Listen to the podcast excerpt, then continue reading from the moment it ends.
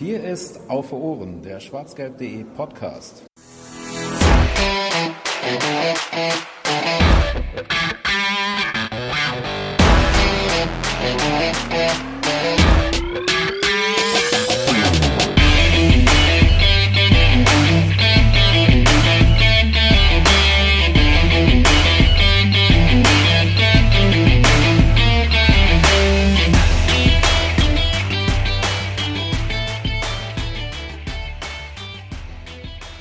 Lange hat es gedauert, dass Auf Ohren sich wieder meldet, aber es ist mal wieder an der Zeit. Hallo und herzlich willkommen zur 103. Ausgabe mittlerweile vom schwarzgelb.de Podcast. Und ja, wir müssen eingestehen, das hat zu lange gedauert. Entschuldigung an diejenigen, die lange auf neue Ausgaben gewartet haben.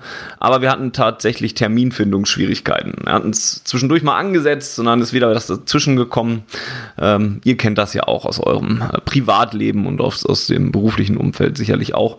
Aber Heute sind wir wieder da und heute wollen wir wieder über Borussia Dortmund reden. Die Länderspielpause geht zu Ende. Es gibt einige Entwicklungen, über die es zu reden äh, lohnt. Deswegen werden wir heute auch nicht, wie ihr das sonst von uns kennt, über die einzelnen Spiele reden, sondern versuchen, einen gröberen Abwasch zu machen und über die Themen zu reden, die sich da jetzt angestaut haben. Und auch da gibt es ja nun mal einige, die den Beispielverein aus Dortmund in der letzten Zeit begleitet haben. Und äh, dafür begrüße ich zum einen Georg. Grüß dich.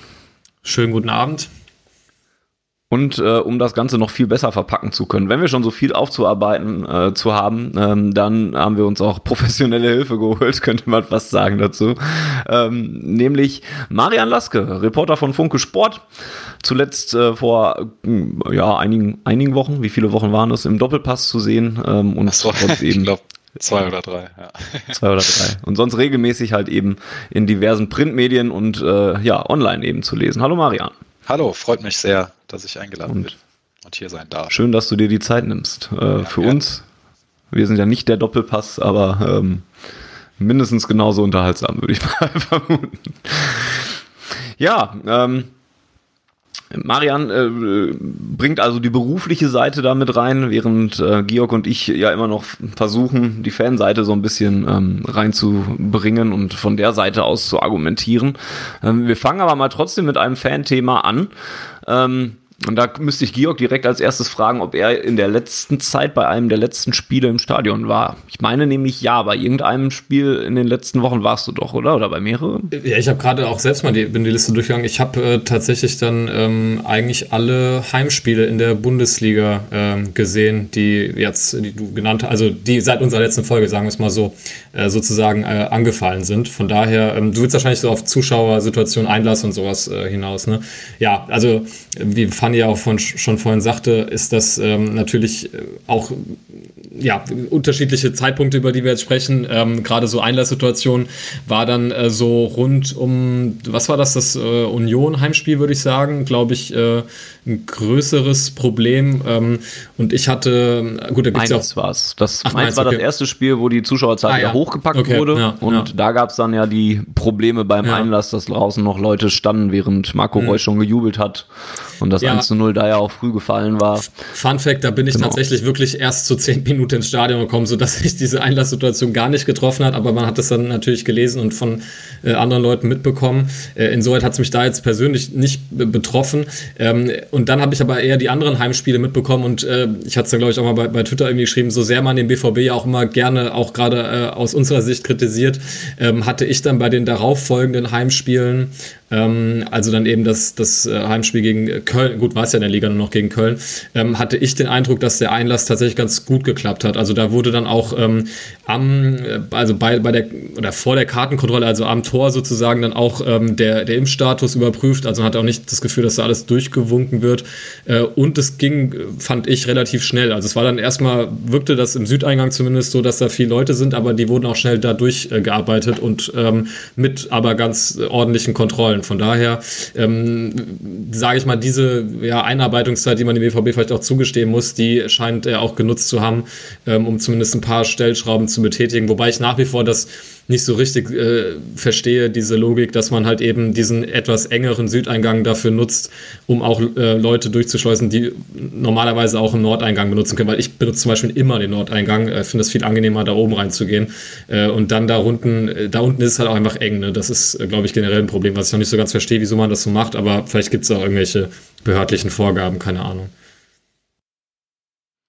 Jetzt ist es müßig, da jetzt wirklich über die einzelnen Probleme, die es da bei Mainz gab, äh, jetzt noch die aufzudröseln. Das brauchen wir, glaube ich, nicht machen, weil du ja schon sagtest, dass es ja auch besser geworden ist. Und noch dazu ist es ja so, dass sich jetzt schon wieder was geändert hat, ähm, nämlich ähm, an den Vorgaben. Der BVB war ja erst auf die 3G-Regelung gegangen, wo wir auch schon sehr ähm, ausführlich mal in einem eigenen Podcast drüber geredet haben. Jetzt hat die Landesregierung heute von sich gegeben, ähm, dass man demnächst auf 2G wechselt. Der BVB hatte in dieser Woche das Ganze damit verbunden, ähm, die Sitzplatzdauerkarten wieder äh, zu reaktivieren. Also auch da passiert einfach super viel im Moment. Ähm, und, und ja, die Corona-Situation mit den steigenden äh, Inzidenzzahlen und Infektions Infektionszahlen macht es da wahrscheinlich ähm, auch nicht einfacher für alle Planenden äh, in diesem Bereich. Ähm, aber Marian, vielleicht als Außenstehender fände ich da mal interessant. Du hast ja dann auch in den letzten Wochen mitgekriegt, ähm, wie es sich auswirkt, wenn mal wieder mehr Leute im Westfalenstadion sind und die Stimmung so ein bisschen zurückgekommen äh, ist in, in, auf die Südtribüne ja dann auch teilweise, weil die Ultragruppen ja auch wieder da waren. Ähm, wie sehr hat sich dieser Unterschied denn ähm, bei dir bemerkbar gemacht?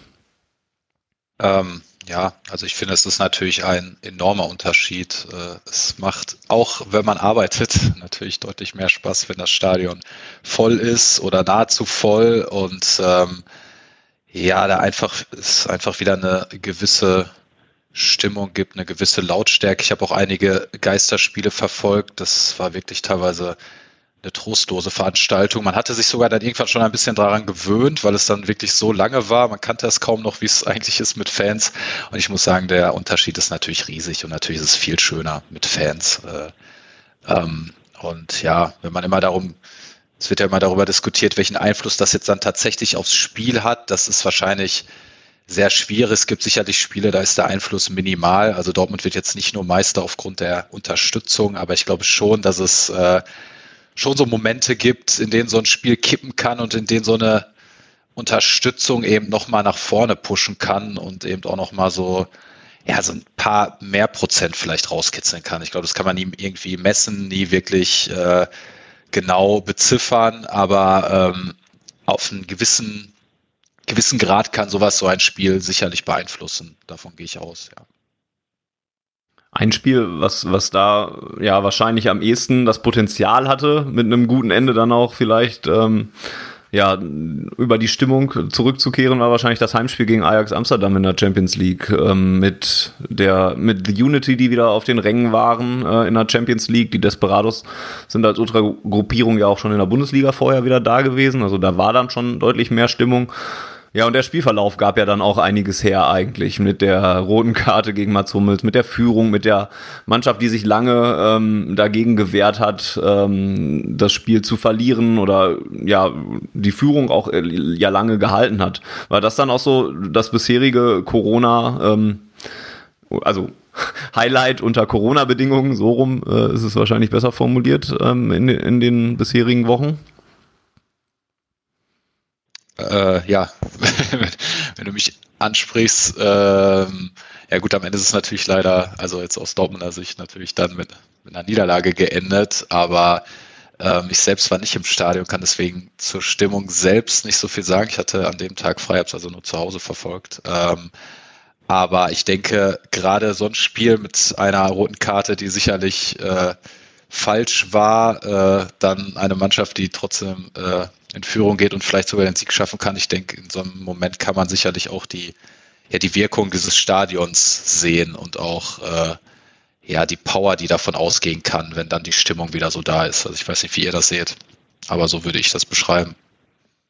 Ja, witzigerweise als Fanny, als du deinen Satz noch nicht beendet hattest, dachtest, dachte ich, jetzt kommt das Heimspiel gegen Manchester City jetzt im, im Frühjahr, weil da hätte ich mir gedacht, wenn da irgendwie bei dem Spielverlauf äh, irgendwie ein volles Stadion gewesen wäre und, und du hast auch noch das, das Hinspiel in Manchester im Kopf, wo du ja auch wirklich äh, ne, auch einfach gut mitgespielt hast die ganze Zeit, da habe ich mir gedacht, so, oh, so, so ein Spiel, das kann auch mal irgendwie eine andere Dynamik äh, einnehmen. Aber ja, in Bezug auf die, auf die äh, aktuellen Spiele, äh, muss ich sagen, auch gerade wenn ich die Spiele verfolgt habe, ähm, als auch noch keine Ultras-Gruppen, in welcher Konstellation die jetzt auch immer äh, da sind, sage ich mal, äh, da hast du auch einfach von der Art der Stimmung, finde ich, einen krassen Unterschied gemerkt, weil ähm, so sehr dann ja immer dieses äh, bemüht mit, dass man sagt, na ja, und dann ist es aber so schön spontan und spielbezogen und nicht nur tralala und so, und das hat ja auch seine Berechtigung, sage ich mal, aber ähm, man hat schon, finde ich, in den anderen Heimspielen ohne organisierte Stimmung, nennen wir es vielleicht so, ähm, hat man, finde ich, schon gemerkt, dass es dann auch schnell irgendwie so abebbt und dann halt einfach, ähm, ja, dann auch mal minutenlang nichts ist. Und ähm, da, das ist halt, finde ich, immer auch so der, der große Vorteil von organisierter Stimmung,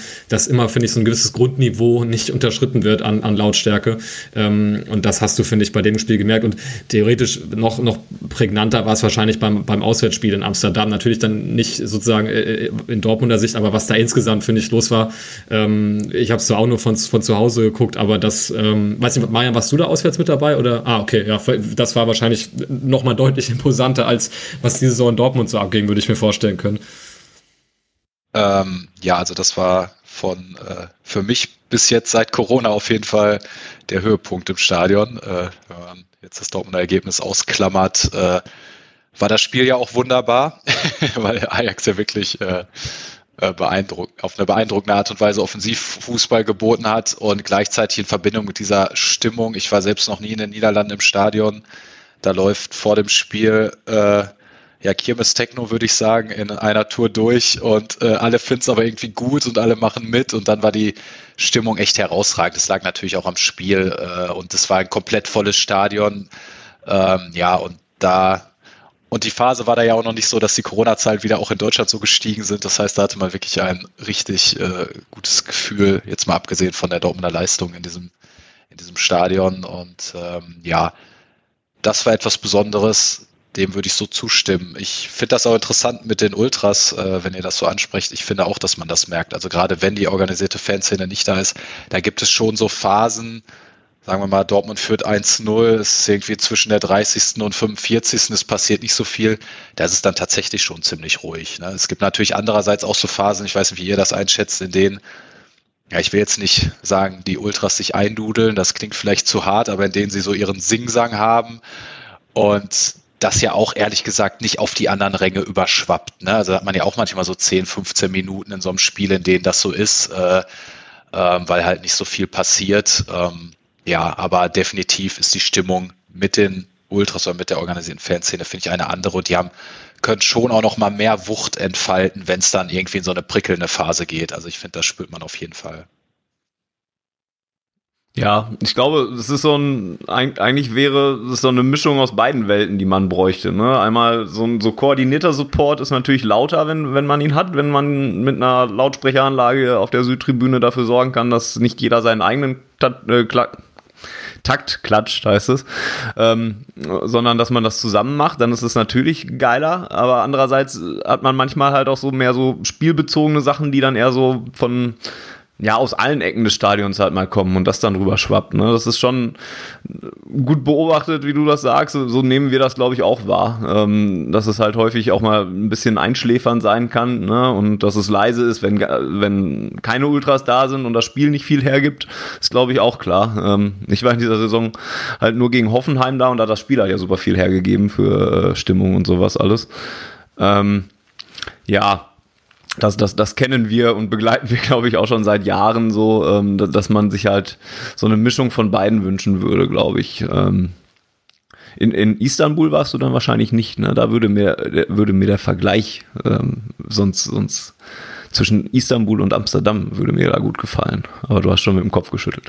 Nee, dazu kann ich nur sagen, dass mein Kollege Sebastian Westling, der war da, gesagt hat, dass er sich zwischendurch tatsächlich die Ohren zuhalten musste, äh, um sich halbwegs zu konzentrieren. Also ich glaube, das muss tatsächlich nochmal eine ganz andere Dimension haben. Und da war aber natürlich das Spiel ein anderes. Also wenn Istanbul 4-0 gegen Dortmund gewinnt, dann, dann muss das Stadion, glaube ich, explodieren. Also ja, ich glaube, von der Lautstärke muss es da nochmal eine andere Dimension haben. Aber das habe ich leider nicht erlebt. Ich erzähle nochmal die Geschichte, die ich euch hier schon mal erzählt hatte, äh, als ich mal 2017 in Istanbul auch in dem Stadtteil Besiktas äh, war und ähm, wir waren so Luftlinien, glaube ich, zwei Kilometer vom Stadion entfernt und da hatte, äh, hatten die dieses, ähm, ich weiß gar nicht, was das irgendwie so ein Achtelfinale oder sowas, wo die ähm, gegen, ich glaube, Benfica oder so zur Halbzeit 3-0 zurücklagen und dann am Ende noch, ähm, zweite Halbzeit noch drei Tore gemacht haben.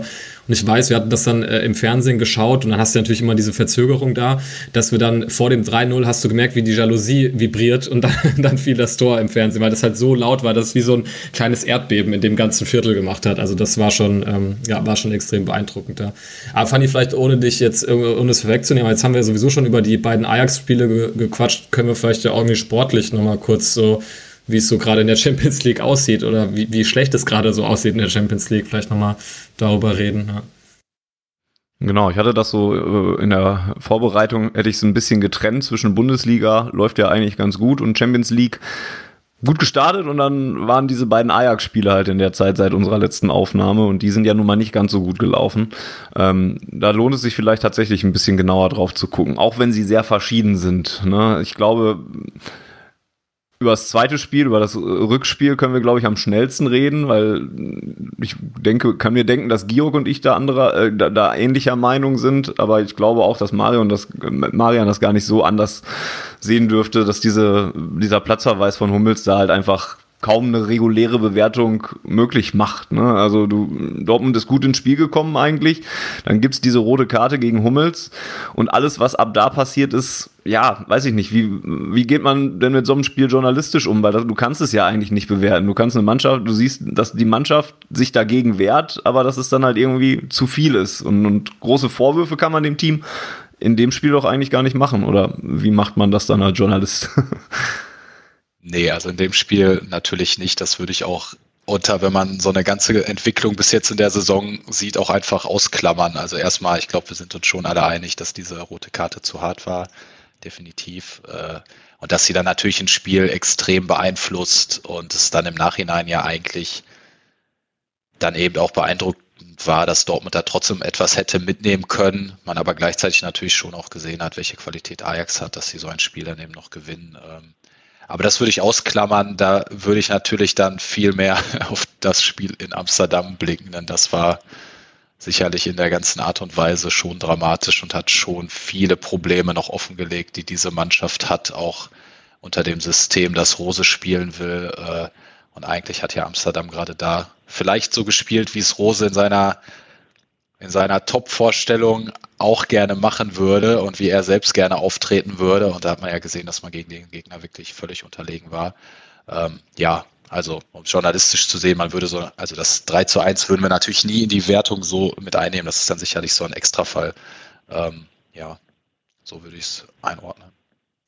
Was ich aber da tatsächlich ganz interessant fand, ähm, obwohl man in Amsterdam halt so untergegangen ist und dann natürlich schon das irgendwie heraufbeschworen wurde, oh Gott, äh, dass das Heimspiel, gerade weil ja auch die verletzten Situation sich dann immer weiter zuspitzte, das wird noch viel, viel schlimmer. Äh, das Gefühl hatte ich eigentlich gar nicht, weil trotz dessen, was du ganz richtig sagst, finde ich, dass man halt da schon schonungslos ähm, Fehler aufgezeigt hat oder Ajax äh, aufgezeigt hat, die beim BVB so, so vorhanden sind, ähm, hatte das das Hinspiel auf eine Art irgendwie, auch wenn das natürlich eine ganz klar und verdiente Niederlage war, auch so ein bisschen dieses Gefühl, also nicht, dass man es aus der Wertung rausnehmen sollte, auf gar keinen Fall, aber dass da auch irgendwie man, dass man an dem Tag irgendwie einfach überrannt wurde. Man, also man hat irgendwie, ich fand, das hat Sammer, auch wenn er dann irgendwie in der Nachbesprechung da immer sehr auf dieser verletzten Situation äh, schon rumgeritten ist, aber auch das hat er, glaube ich, so ein bisschen gesagt, so nach dem Motto, also so richtig, oder ich hatte zumindest nicht das Gefühl, dass sie so richtig wussten, worauf sie sich da einlassen, so an, an dem Spiel. Äh, bist ja also gar nicht irgendwie in diese Pressing-Situation reingekommen, hast Bälle eigentlich schon immer früh verloren und so weiter und dann natürlich gegen so eine Mannschaft, die dann irgendwie zu dem Zeitpunkt hatten die, glaube ich, eine Bilanz in der Liga von, weiß nicht, 36 zu 2 oder sowas. Ähm, äh, so, dann, dann war das irgendwie so deutlich, dass man aber irgendwie, oder ich mir schon dachte, naja, okay, ich glaube, ähm, das Heimspiel gegen die wird dann nicht wieder so laufen wie da. Also man wird jetzt nicht zweimal genauso die gleichen Fehler auf diese Art und Weise machen. Ähm, von daher hatte ich tatsächlich das gar nicht so ähm, erwartet, dass jetzt im Rückspiel so schlimm wird. Und umso ärgerlicher ist dann, glaube ich, halt auch deswegen auch diese ganze Geschichte mit dem Platzverweis, weil ich glaube eigentlich, dass man da, ähm, so wie man reingekommen in das Spiel und so wie man lange auch dieses 1-0 zu 10 verteidigt hat, dass man da eigentlich, also zumindest was irgendwie einen Unentschieden mitgenommen hätte. Ähm, und so ist jetzt natürlich ärgerlich, auch von der, auch, sagen wir, von der Tabellenkonstellation her. Und ich glaube, das einzig Positive ist nur, dass man halt jetzt, sage ich mal, gegen die zwei schwächeren Mannschaften nochmal ein Heimspiel gegen Besiktas hat, die ja auch noch gar nichts geholt haben da in der, in der Gruppe. Ja, weil das sind jetzt halt irgendwie Pflichtsiege irgendwie, um da, um da weiterzukommen. Ja, Marian, du hast es ja gerade schon, schon angesprochen, was für Lehren man so aus dem Hinspiel ziehen kann, was nicht gut gelaufen ist. Ähm, glaubst du denn, ähm, dass Marco Rose das jetzt sch ja, schnell verinnerlicht kriegt ähm, und, und schnell noch eine Änderung dann für zukünftige Spiele dieser Art, sofern sie denn mal kommen werden in der nächsten Gruppenphase, äh, nicht in der nächsten Gruppenphase, im nächsten äh, Champions League Spiel, was dann vielleicht ja auch mal unter K.O.-Kriterien mal ausgetragen werden könnte. Das steht ja auch noch in Frage. Frage. Oder halt gegen eine große Mannschaft, die FC Bayern äh, Spiel oder das Spiel gegen den FC Bayern steht ja auch bald an. Glaubst du, da, daraus hat er und die Mannschaft denn dann auch äh, die Lehren gezogen und wir werden da das in Kürze dann auch sehen?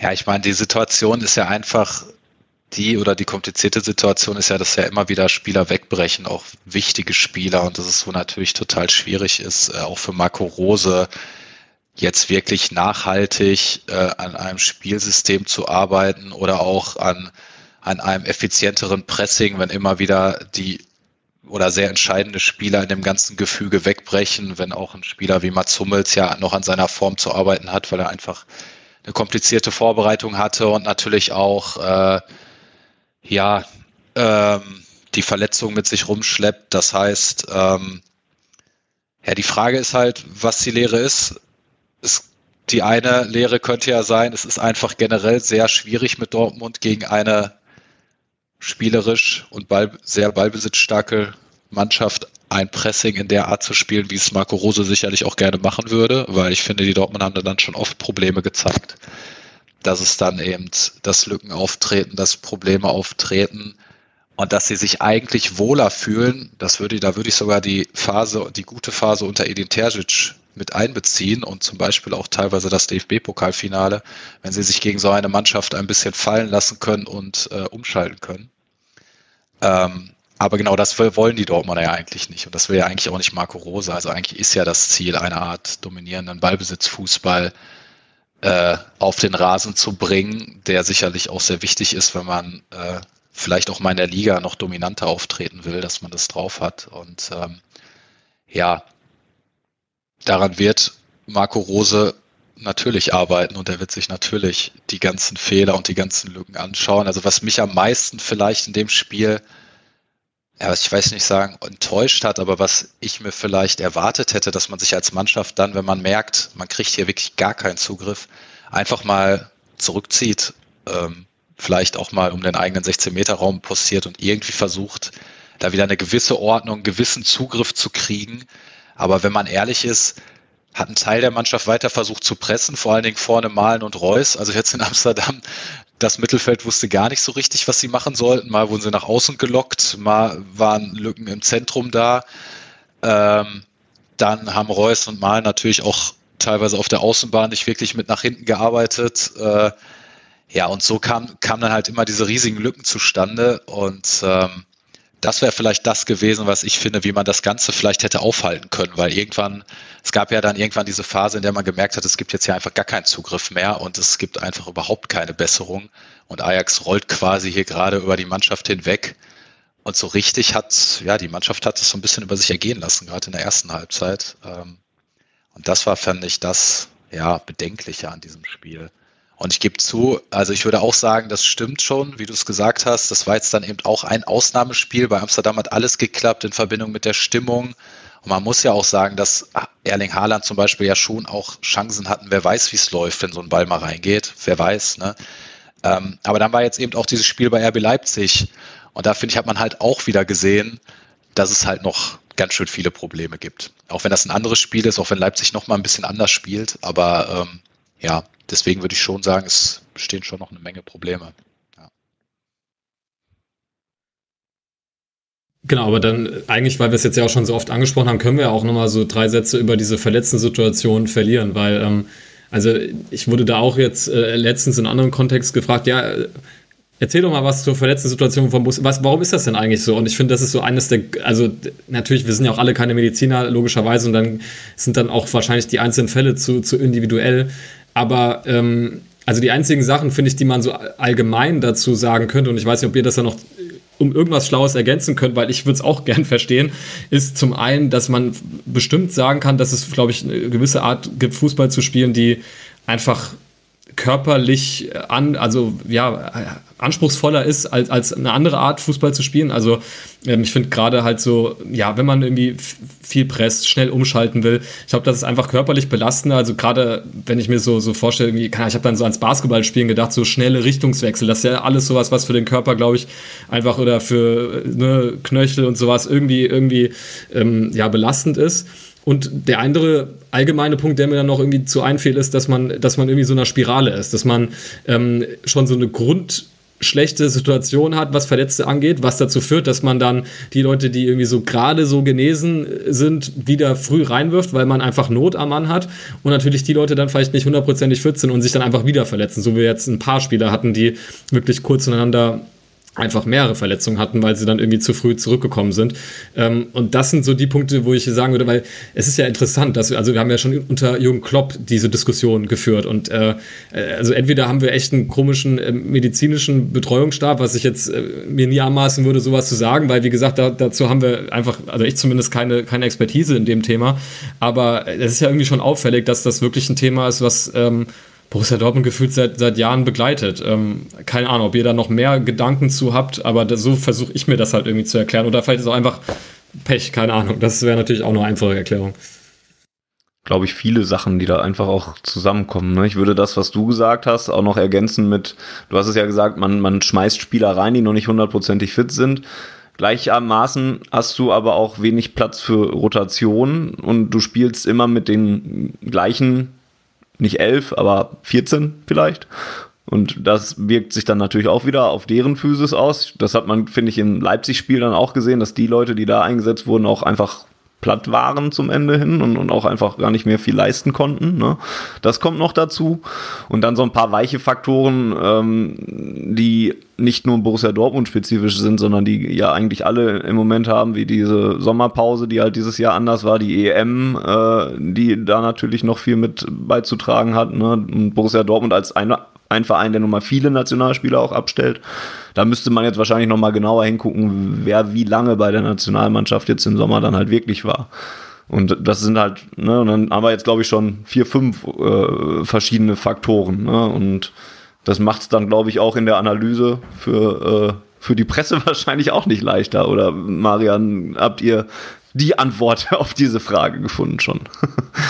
Äh, nee, und ich glaube, die eine Antwort gibt es auch nicht drauf. Also äh, Tatsächlich wurde Marco Rose ja auch schon mehrfach diese Frage gestellt und er verweist darauf, dass viele Verletzungen eben auch unterschiedlich zustande gekommen sind, teilweise auch durch Foulspiele, teilweise sind es auch unterschiedlich. Man muss natürlich schon sagen, dass schon einige Muskelverletzungen dabei sind, die ja normalerweise schon immer auf eine gewisse Überbelastung hindeuten. Ähm, ja, und Einmal hat er auch so ein bisschen, das war gerade nach der zwei, also nach der nächsten Verletzung von Erling Haaland, so in so einem Nebensatz so ein bisschen angedeutet, dass es vielleicht jetzt etwas zu früh kam, ähm, wie schnell Spieler wieder reingeworfen wurden. Also gar nicht explizit nur auf Erling Haaland äh, gegangen, aber er hat das so ein bisschen angedeutet und ja, ist natürlich schwierig. Erling Haaland ist jetzt wohl in einem anderen Bereich verletzt, als er vorher verletzt war. Trotzdem Vielleicht wäre es für ihn besser gewesen, äh, ja, gegen Mainz nur 20 Minuten zu spielen und dann gegen Amsterdam durch oder auch in Amsterdam ein bisschen früher runterzugehen. Es ist natürlich am Ende immer schwierig zu sagen, aber ich würde auch sagen, dass diese Saison eben sehr, sehr speziell ist durch die ganze Corona-Situation. Äh, viele hatten kaum Vorbereitung, kaum Pause. Ähm, schon die letzte Saison war enorm belastend.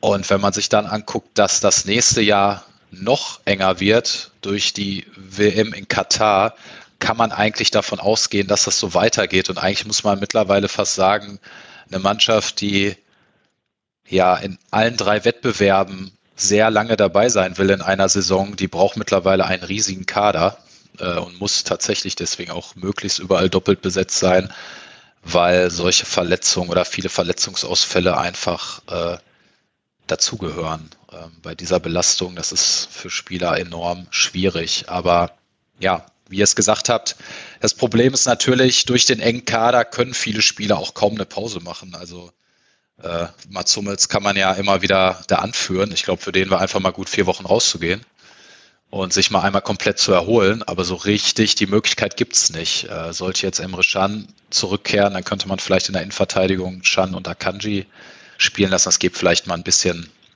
Möglichkeit für eine Pause.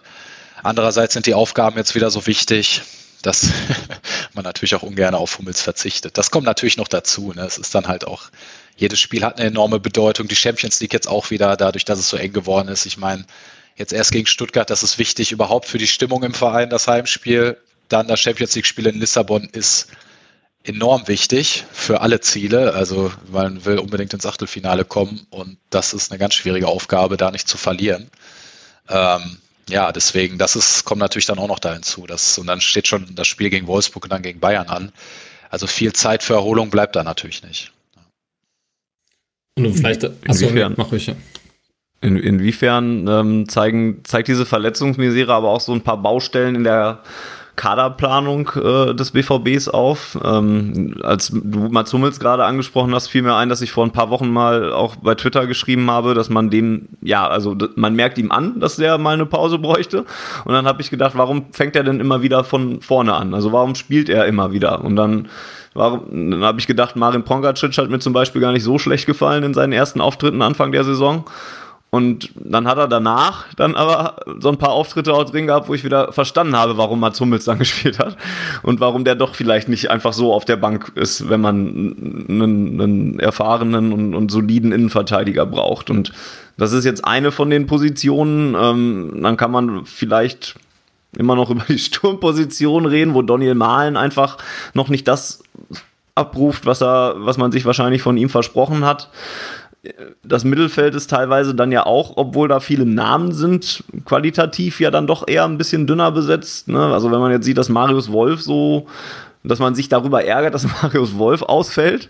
Hätte man vor einem halben Jahr auch noch nicht gedacht. Ähm, aber weil der halt viele Sachen zumindest gut spielen kann oder, oder solide spielen kann, ähm, hat man sich ja dann doch in der, äh, vor, vor ein paar Wochen darüber geärgert. Und hat, hat, hat diese Verletzungsmisere klar auf einem auf einem Level ne, so so breit der Kader, kann der Kader nicht sein. Aber hat der BVB da trotzdem noch Nachholbedarf in der zweiten Reihe und das sieht man gerade.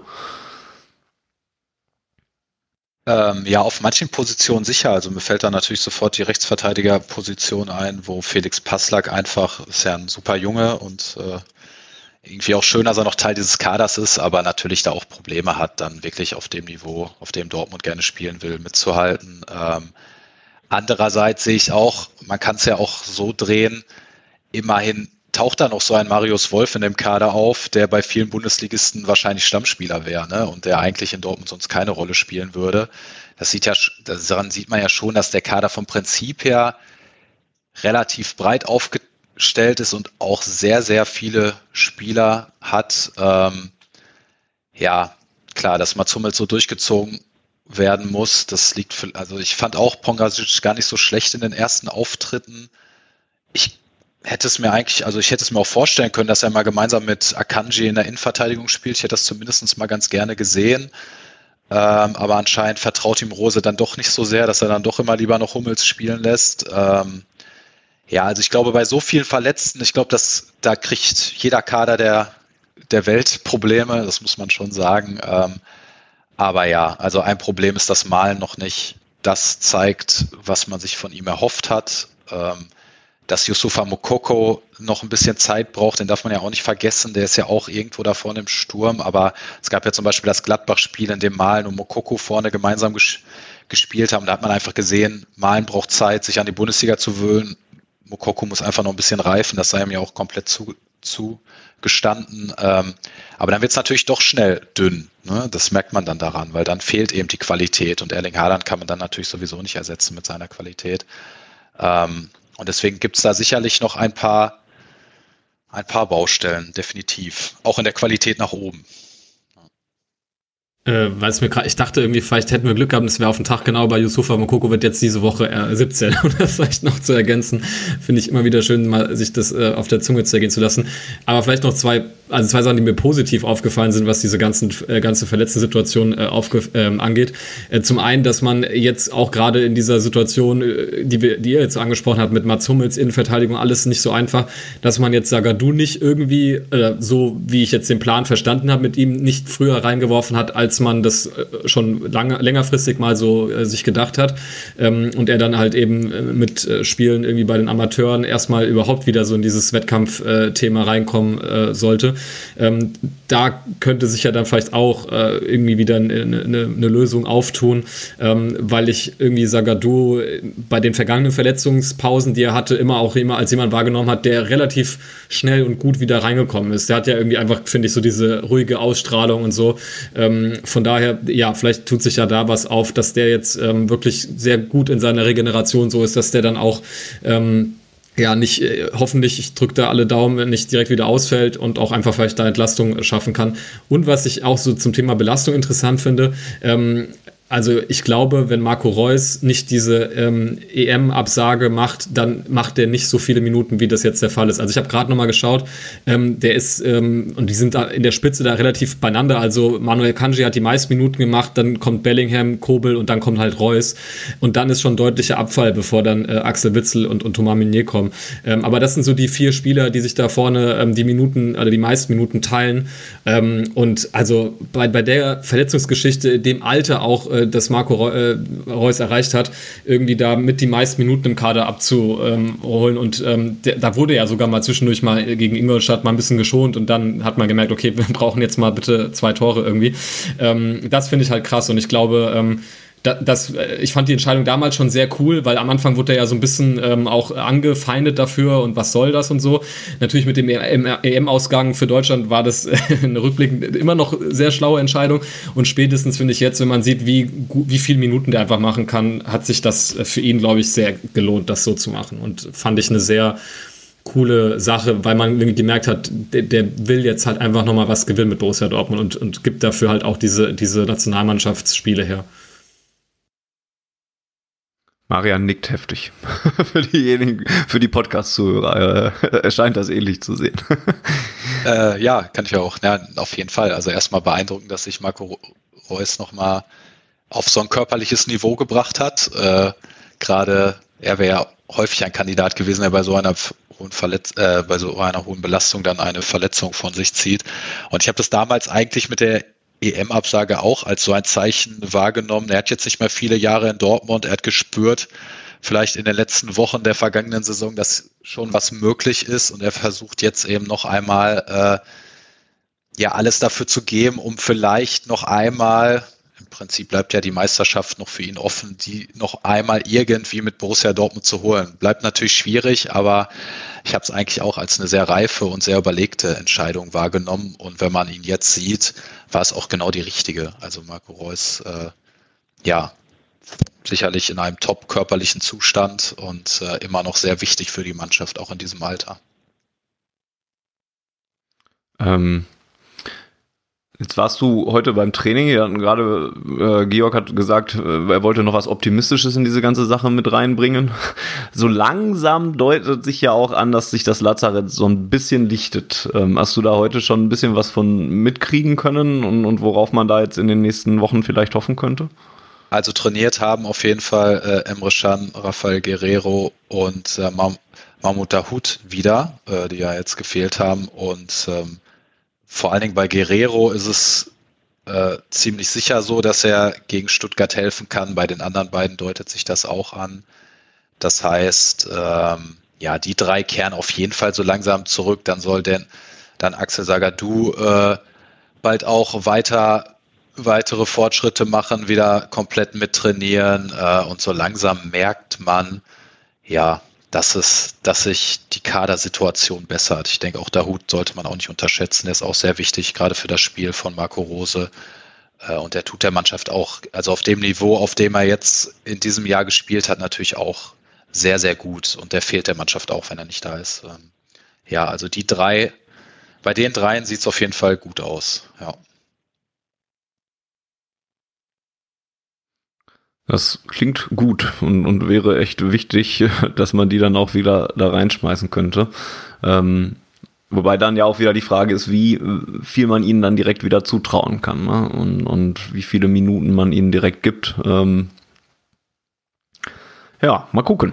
Ähm, da bleiben wir dran und hoffen weiter auf Genesungswünsche und äh, bessere Fitness, weil ich glaube, das hat sich kurz vor der Pause, also vor der Pause hatte ich echt das Gefühl, dass wir alle schon auf den letzten Rillen gehen und der BVB einfach auch froh ist, dass Länderspielpause ist. Wobei das auch eigentlich ist ja eigentlich auch Quatsch, wenn man sich anguckt, wie viele trotzdem durch die Gegend noch reisen. Ne? Das ist ja jetzt nicht die größte Erholung äh, für die meisten, ähm, eine Länderspielpause zu haben. Deswegen wäre wär auch mal eine interessante Frage, ob sich irgendeiner da jetzt besser fühlt als vor zwei Wochen.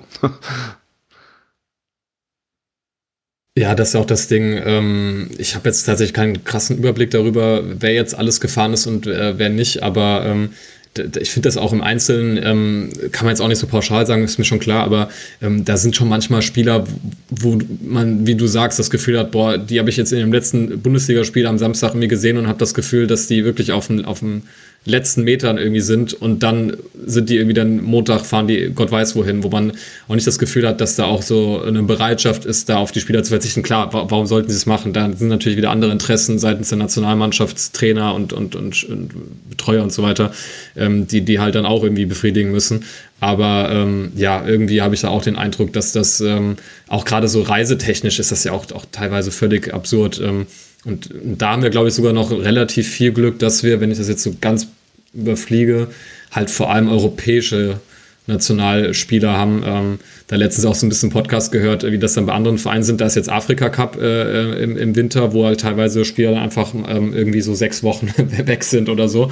Ähm, das sind so Sachen, die uns dann so, so zum Glück nicht so, so hart treffen, aber trotzdem, wie du sagst, ich glaube, also richtig Erholung ist das auch nicht immer. Zwar war eben ein bisschen ähm, nochmal, also jetzt sind wir von dem, dem Ajax-Spiel und den sportlichen Problemen, die es gab, äh, zu diesen ganzen Verletzungen gekommen, die, glaube ich, ein wichtiger Punkt äh, nun mal auch sind. Was jetzt nach dem Spiel gegen Leipzig nochmal so ein bisschen aufkam, war diese Systemfrage mal wieder. Ähm, Dreierkette, Fünferkette alles das, was man im letzten Jahr Borussia Dortmund ja auch immer mal wieder gehabt hat. Ähm, welchen Stellenwert misst ihr, Marian, ähm, dem Thema denn eigentlich wirklich zu? Ist, manchmal ist man sich nicht ganz so sicher, ist das jetzt mehr ein Medienthema? Ist das was, was wirklich in der, in der Mannschaft eine Rolle spielt? Genauso wie dieses Mentalitätsgedöns, was, was ja auch in Dortmund immer wieder rausgekramt wird.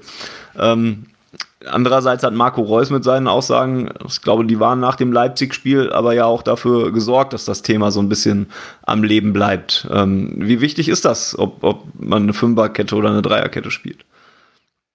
Ähm, ja, also in dem Fall war es ja tatsächlich Marco Reus, der das Thema aufgemacht hat und nicht die Medien.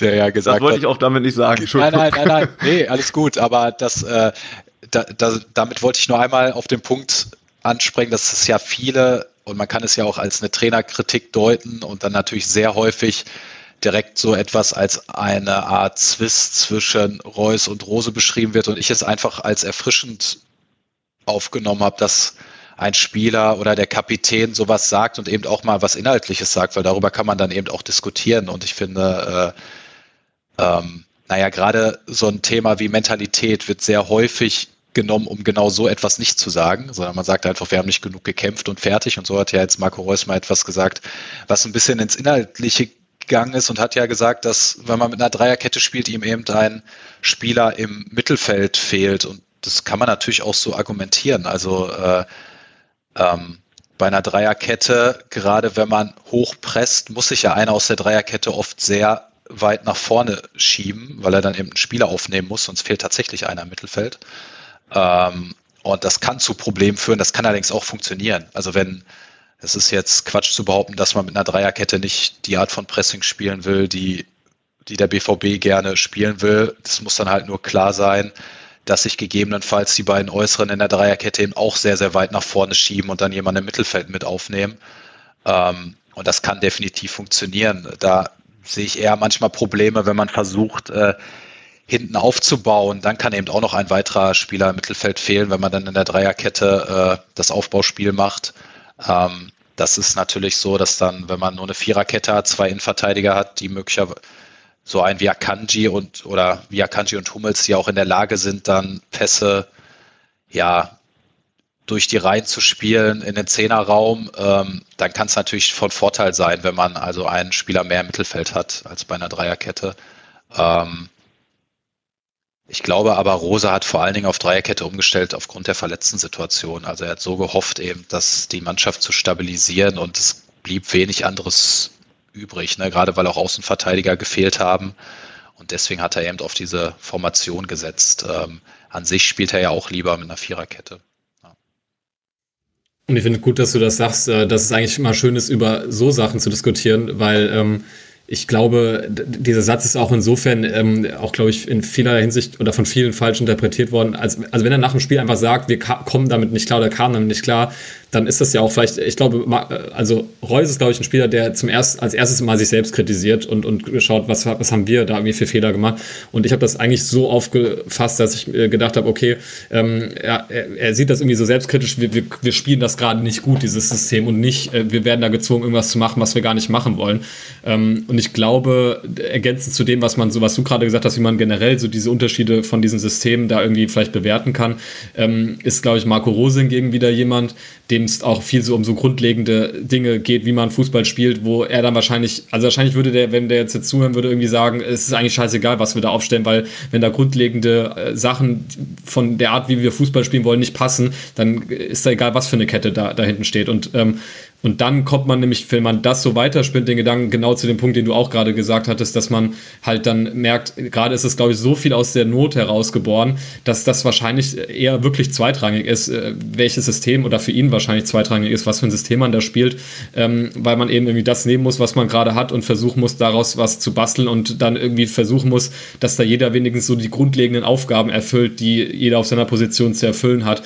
Und ähm, ob man da irgendwie so überhaupt so viel Möglichkeit hat, diese ganzen Feinheiten, sag ich mal, ausdiskutieren in einer Situation, wo du sowieso versuchst, gerade irgendwie über die Runden zu kommen, das sei halt auch mal dahinter, dahingestellt, glaube ich, in der aktuellen Situation.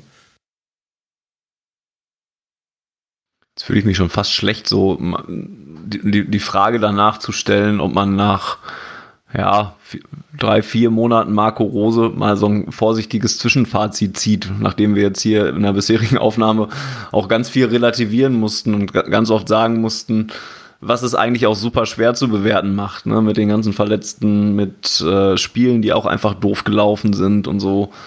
Ähm, deswegen muss man das, glaube ich, auch sehr vorsichtig, wenn dann formulieren und, und, und sagen, ja, das ist eben genau das, was es ist, eben ein, ein vorsichtiges Zwischenfazit vielleicht oder das, was Marco Rose bisher zumindest zeigen konnte. Ich glaube, am Anfang hat man noch relativ deutlich auch bei ihm gesehen, wo er hin möchte mit, mit dem BVB.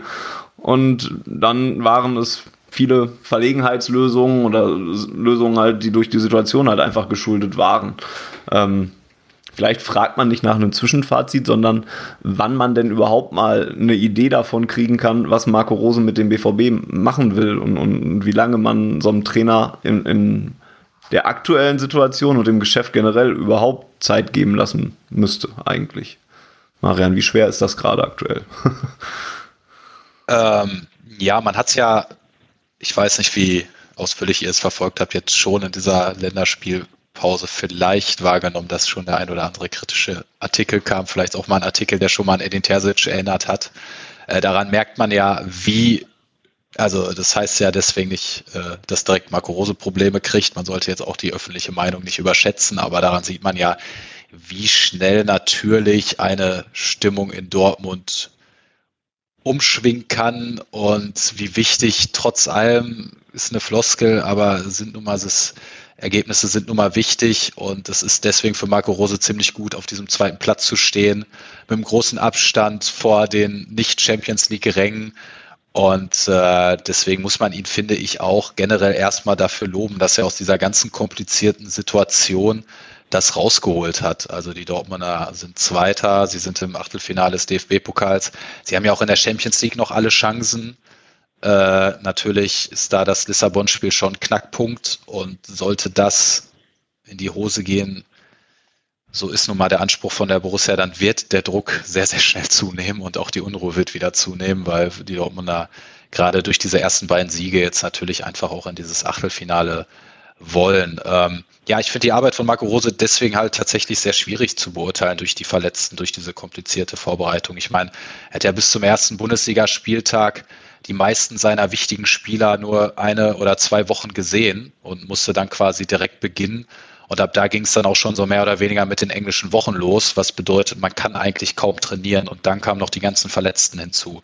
Ähm, das heißt, so dieses Grundsystem, was er, glaube ich, mit Dortmund vorhat, also was auch viel die Raute beinhaltet, ähm, dann eben ein ja teilweise sehr hohes Pressing, einen sehr mutigen Fußball, äh, auch ein ja ausgefeiltes Positionsspiel kann man jetzt, glaube ich, einfach noch nicht sehen. Dafür war es zu viele Verletzte, dafür gab es zu viele Probleme. Ähm, ja, trotz allem tun natürlich die Niederlagen in Amsterdam und auch bei RB Leipzig weh, das muss man klar sagen. Und das sind, die bleiben halt auch. Also die muss, äh, die kratzen natürlich diese Startbilanz an, so gut sie ist, weil, weil das eben Auftritte waren, gerade auch in Amsterdam, in denen ja auch Marco Rose selbst wieder die Körpersprache, also das Thema Körpersprache aufgemacht hat, was den BVB ja immer irgendwo begleitet, was für mich gar nicht das Hauptproblem ist weil ich immer finde, dass aus anderen Mängeln entsteht das dann erst. Äh, aber trotz allem, ja, war dieser Auftritt einer, der halt an viele Enttäuschende auch in den vergangenen Jahren erinnert hat. Und ähm, das muss Marco Rose natürlich dann auch erstmal wegarbeiten. Ähm, also das bleibt. Aber ich bis jetzt würde sagen, sieht man es ergebnistechnisch, kann man komplett zufrieden sein. Sieht man es spielerisch und von den Auftritten her, war es, glaube ich, am Anfang fast besser, als es jetzt ist. Also jetzt finde ich, gibt es offensiv Probleme und die Defensivprobleme wurden auch noch nicht wirklich behoben. Ähm, und Leipzig fand ich dann vor allen Dingen eben auch erschreckend, wie wenig Lösungen nach vorne gefunden wurden und wie unpräzise so das Aufbauspiel war, überhaupt das Umschaltspiel. Das ist ja eigentlich eine Stärke von Dortmund. Ich glaube, Paulsen hat das auch gesagt, er hat Dortmund noch nie so schlecht gesehen in, im Passspiel und so weiter, äh, also der Leipziger Paulsen das sagt schon viel aus, weil gerade deswegen hatte Leipzig ja auch oft Probleme gegen Dortmund, weil Dortmund dann eben sehr gut umschalten kann. Und äh, ja, da hat man schon einige Mängel gesehen. Die Rose natürlich, also wenn ihr das Thema Zeit anspricht, finde äh, find das selbst auch immer interessant, aber der Anspruch in Dortmund ist natürlich so, äh, also diese, diese Champions League-Ränge müssen schon sicher bleiben, damit der Druck nicht wieder zunimmt. Das ist nun mal so. Ja. Was ich medial äh, spannend finde, ähm, weil du auch schon angesprochen hast, das jetzt, das habe ich auch gelesen, dann so die ersten äh, Artikel, wo der Name Terzic wieder fiel, weil das war ja bei der Verpflichtung natürlich ein Riesenthema und nach dem Pokalsieg noch größeres Thema, aber so zum Saisonbeginn, und das hat der BVB, glaube ich, auch ganz schlau angestellt, weil Terzic auch völlig aus der Öffentlichkeit verschwunden war und er gar nicht greifbar war, war das dann überhaupt kein Thema, dann stimmten ja eigentlich auch so, hat man gleich dieses Frankfurt-Spiel gehabt, was so super furios war und äh, seitdem, also klar, ich zum Beispiel freue mich Gleichermaßen war das aber auch klar, dass das genau dann wieder rausgekramt ja, wird, ja, wenn es mal nicht läuft. Aber das ne, finde ich fast schon wieder zu lame, ne? weil man so irgendwie so denkt, so, boah, ja, jetzt, also es war jetzt jetzt, weil es halt passt von der Story her irgendwie, aber so, so richtig Sinn macht es nicht. Also äh, ja, Terzic fällt ja wirklich sogar, also ich freue mich da immer riesig, wenn man ihn immer eingeblendet sieht, wenn Dortmund spielt irgendwie, das ist immer schön, aber ansonsten weiß man auch gar nicht so richtig, was macht er eigentlich genau und so, das, das ist, ist finde ich ganz interessant, aber und ein Punkt, den ich auch total betonen würde, jetzt reden wir gerade über eine Situation, wo, wo es schwierig ist, ihn äh, zu bewerten ähm, oder ihm gerecht zu werden, weil es einfach so viele Probleme gibt mit den Verletzten und ich weiß noch, wir beide saßen irgendwie in, in Bad Ragaz zum Trainingslager und da haben wir uns von morgens bis abends alle sich darüber unterhalten, wie schwer die Vorbereitung für Rose ist, weil halt alle nicht da sind. So, äh, von daher, äh, dieses, also ja nicht mal halbe Jahr, was wir jetzt da bewerten müssen. Also ich finde da, äh, wenn man da rein auf die, auf die Zahlen guckt und, und vor allem, was ich wichtig finde, dass man auch sieht, da sind so viele Spiele dabei gewesen und das hat man auch, finde ich, äh, es gibt ja immer nur die negative Mentalitätsdiskussion und nie die positive Mentalitätsdiskussion. Da waren so viele Spiele dabei, die hätten wir letztes Jahr mit Sicherheit verloren. Also da, und das haben auch die Spieler teilweise gesagt. Auch ein Bellingham hat gesagt, was so absurd ist, weil er halt irgendwie so jung ist, aber dass sie gereift sind, was, was so Sachen auch angeht und so. Ähm, und da sind, glaube ich, einige Sachen dabei, die du ähm, letztes Jahr halt irgendwie abgeschenkt hast. Und wenn man dann irgendwie sieht, dass man dann doch nur dreimal verloren hat und eine Niederlage ist dann halt dieses Leipzig-Spiel mit dieser aktuellen Situation, die man vielleicht irgendwie ausklammern kann. Äh, eins ist, ähm, war nicht, was, was war die andere? Freiburg war noch eine Niederlage, genau. Ähm, was, was haben sie noch verloren? Ach, das, das Gladbach-Spiel, genau, ja. So, also irgendwie, ähm, ja, finde ich, kann ich, kann ich da vom Ergebnis her in der Summe auch leben und würde halt einfach, ich würde halt gerne sehen, was, was da so möglich ist, wenn er halt eben mal den Kader längere Zeit zusammen hat und da arbeiten kann, Ruhe. Ja, das sehe ich ähnlich. Ähm, ich bin auch eigentlich, also diese Mentalitätsdiskussion, wo du gerade ja gesagt hast, oder die Moral, egal wie man es nennt, ne, bin, bin eigentlich auch nicht so der große Fan davon. Ähm, fand diese Körpersprache-Diskussion, wo Marian eben drüber gesprochen hat, nach dem Amsterdam-Spiel aber doch relativ interessant, ähm, weil die auch so öffentlich dann auf einmal geführt wurde. Ähm, und ich fand, dass da ein paar interessante Punkte halt schon bei waren. Ne? Marian hatte eben, das ist jetzt schon ein bisschen länger her, aber ja auch gesagt, dass die Mannschaft das irgendwie so ein bisschen hat über sich ergehen lassen. Du meintest es damals da noch bezogen darauf, dass man sich nicht zurückgezogen hat und so, aber ich hatte auch so vom Fernseher zumindest das Gefühl, dass man auch ja auch einfach so nicht dagegen, das, was man so dagegen halten nennt, dass man das in dem Spiel halt auch einfach nicht gesehen hat oder dieses gegenseitige Aufmuntern oder so. Dann wurde nach dem Spiel der mittlerweile auch schlecht gealterte Kimmich-Vergleich dann gezogen ähm, von Marco, nee, Marco Rose war es nicht, es war von der von der ist Mario kam, Gomez, glaube ich, der das gesagt hat. Von der von der Experten ja, von den, ne? Da genau. waren viele Experten an dem Tag, da waren irgendwie genau. fünf, sechs Leute die standen darum. Ja. Und Matthias Sammer noch mit dabei ja. in seiner Doppelrolle und sowas. Aber da fand ich es wirklich interessant, wie da mal darüber geredet wurde, weil ja, man achtet da nur in der Niederlage dann da drauf, aber das sind ja doch so ein paar Punkte, wo wir auch bei Auf Ohren einfach schon oft drüber geredet haben, dass, dass es sowas halt einfach bei den Bayern oder bei anderen großen Vereinen, dass es das halt nicht gibt. Dann, dann wird sich halt irgendwie gegenseitig hochgepusht. Und das sieht man, wenn es gut läuft, bei manchen BVB-Spielern auch, aber ich finde trotzdem, wenn's, wenn es mal nicht läuft, dann halt auch echt sehr, sehr selten, dass dann mal einer irgendwie den anderen versucht aufzubauen oder sowas. Ne? Ähm, deswegen finde ich das vielleicht gar nicht so unwichtig, diese ganze Körpersprache-Debatte. Marian, ähm, sag mal was dazu. Ich habe ja, keine konkrete ja. Frage. Nein, also einmal, man muss ja tatsächlich sagen, dass Marco Rosa das Thema immer sehr häufig aufmacht. Also das kommt sogar sehr oft von ihm auf, weil er immer wieder macht, man muss mit der Arbeitseinstellung, die er fordert, mit der nötigen Arbeitseinstellung muss Borussia Dortmund verkörpern, so drückt das ja meistens aus und das muss man eben auch auf dem Platz sehen. Ähm, anders kann ja auch ein System, also wenn man wirklich hoch verteidigen will, kann so ein System auch nur funktionieren, wenn sich jeder voll in die Zweikämpfe schmeißt und jeder voll da ist, sonst wird man halt überrannt. Also sonst hat man keine, keine andere Chance. Ähm, ich finde es halt immer, es ist halt ein Thema, das sehr schwierig zu greifen ist, weil man einmal als Spieler, wenn man verliert, meistens aussieht, als hätte man nicht richtig gewollt. Äh, und wenn man 2-0 in Amsterdam zurückliegt und Probleme hat, sehr schnell die Köpfe runterhängen können. Äh, also das ist halt nur, warum ich diese Diskussion immer sehr schwierig finde und sie natürlich trotzdem auch einen wahren Kern hat. Also es gehört auch dazu.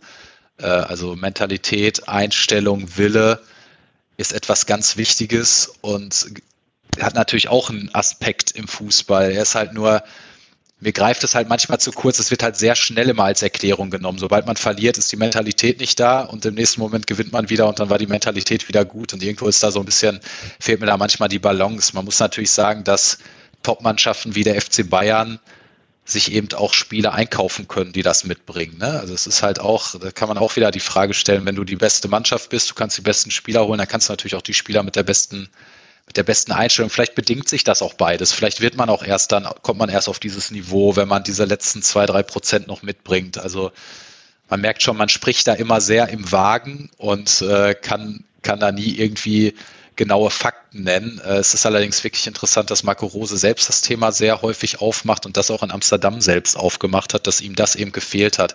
Und wenn man ehrlich ist, wenn man sich teilweise das Abwehrverhalten da von Emre Can oder von anderen angeschaut hat in der zweiten Halbzeit, dann muss man halt auch sagen, dass da auf jeden Fall fünf bis zehn Prozent mindestens gefehlt haben. Ähm, und das natürlich als ein Club wie Borussia Dortmund auch nicht geht und auch dazu gehört. Ne?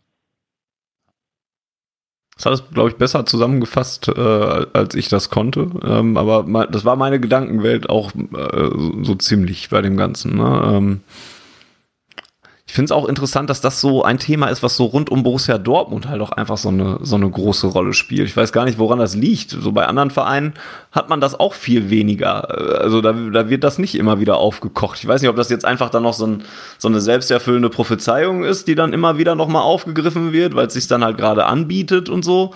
Aber da haben wir jetzt schon so oft und über Jahre und über Trainer hinweg immer die gleiche Diskussion eigentlich geführt. Das ist schon interessant eigentlich. Also ich glaube, um da einzuhaken, einmal ist eben das Problem, dass der Vergleich oder der, der Vergleich, der einfach nur da ist, ist der FC Bayern. Also das ist schon mal ein Problem. Und der FC Bayern sich halt mittlerweile zu einer Spitzenmannschaft entwickelt hat, die so, so ein höheres Niveau hat als der andere Teil der Bundesliga, dass Rückschläge fast ausgeschlossen sind und wir alle, glaube ich, deswegen auch so ein bisschen verlernt haben, dass normalerweise auch früher eine Spitzenmannschaft in der Bundesliga mal Rückschläge hatte. Also das ist eigentlich auch mal normales. Auch der FC Bayern hat früher sogar mal zwei Spiele in Folge verloren oder mal zwei Spiele nicht gewonnen. Das kann man sich kaum noch vorstellen. Aber man kann sich mal die Punktzahl der ersten Clubmeisterschaft angucken. Ich weiß, man kann nicht alles vergleichen, aber der FC Bayern hat nicht immer so viele Punkte geholt und war auch nicht immer so dominant. Und das heißt, Dortmund wird schon mal immer mit dem FC Bayern verglichen. Und das heißt quasi, ab da ist ja schon fast jedes Spiel muss gewonnen werden, sonst kann man ja nicht an den Bayern dranbleiben.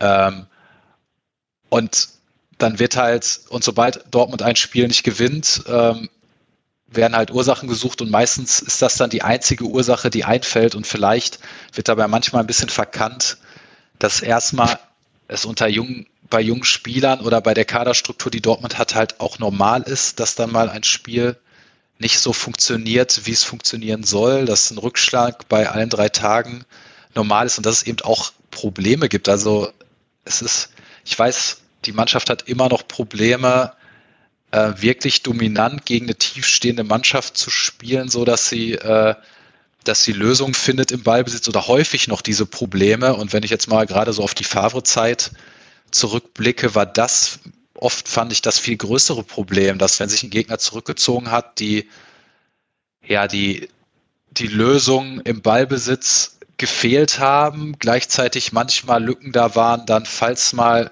direkt das Gegenpressing erfolgt hat und so eben immer wieder Probleme aufgetreten sind und das dann vielleicht auch manchmal bedingt, dass man die Schultern hängen lässt, weil man auch als Spieler selbst denkt, ey, eigentlich müssen wir doch hier gegen Augsburg gewinnen und das kann doch nicht sein.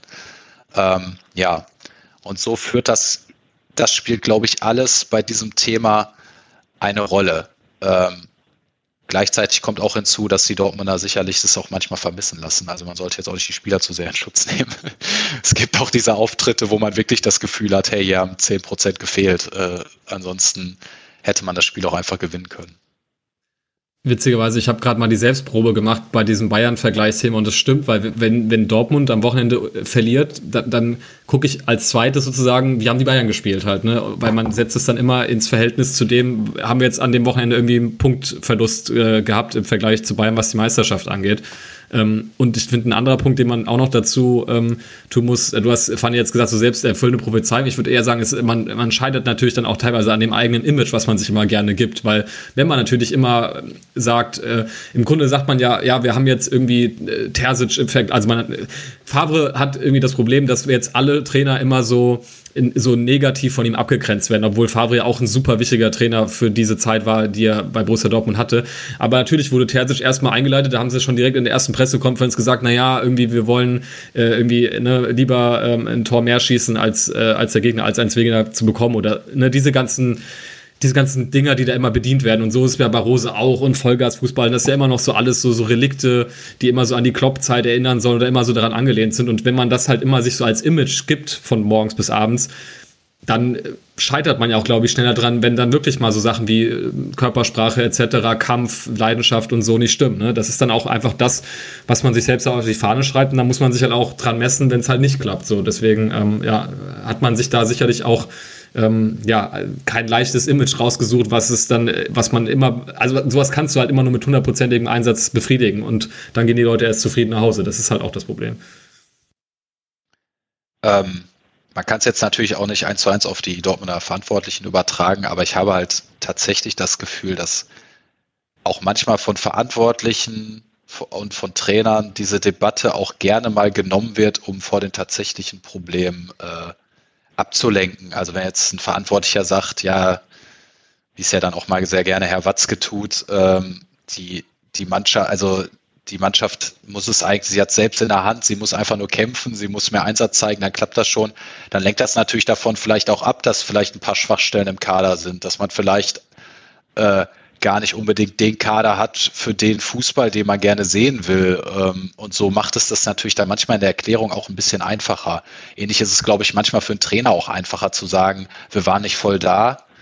Ähm, also das würde ich jetzt nicht Marco Rose in dem Moment unterstellen. Also dem ist das im Moment dann wirklich wichtig. Der sagt das auch nur, wenn das gefehlt hat. Aber warum oft diese Debatten kommen, weil das, glaube ich, auch für einen Trainer manchmal leichter ist zu sagen, wir waren nicht voll da, als zu sagen, ja, ich glaube, ich hätte noch einen Sechster mehr aufstellen müssen, dann hätten wir nicht diese Lücke im Mittelfeld gehabt. Ne? Und ähm, ich glaube daher, deswegen dreht sich der Fußball auch häufig um diese Debatten und deswegen auch die Beteiligten werfen das ja oft auf. Ne? Also es ist ja sehr oft, dass auch von denen selbst diese Worte gewählt werden und es eben selten in die Tiefe und in die inhaltliche Tiefe geht, wie jetzt zum Beispiel Marco Reus. Und das wird ihm dann halt direkt als Trainerkritik angelastet. Dabei ist es doch eigentlich mal interessant, dass er sagt, hey, wir haben ein Problem mit der Dreierkette, sollten wir es nicht anders spielen? Und dann kann man das mal überprüfen. Ist das denn so? Ne? Und äh, kann auch wiederum den Trainer damit konfrontieren, was ja eigentlich eine viel äh, fruchtendere Diskussion ist, als immer darüber zu sprechen, ja, wir waren nicht voll da. Ne? Ähm,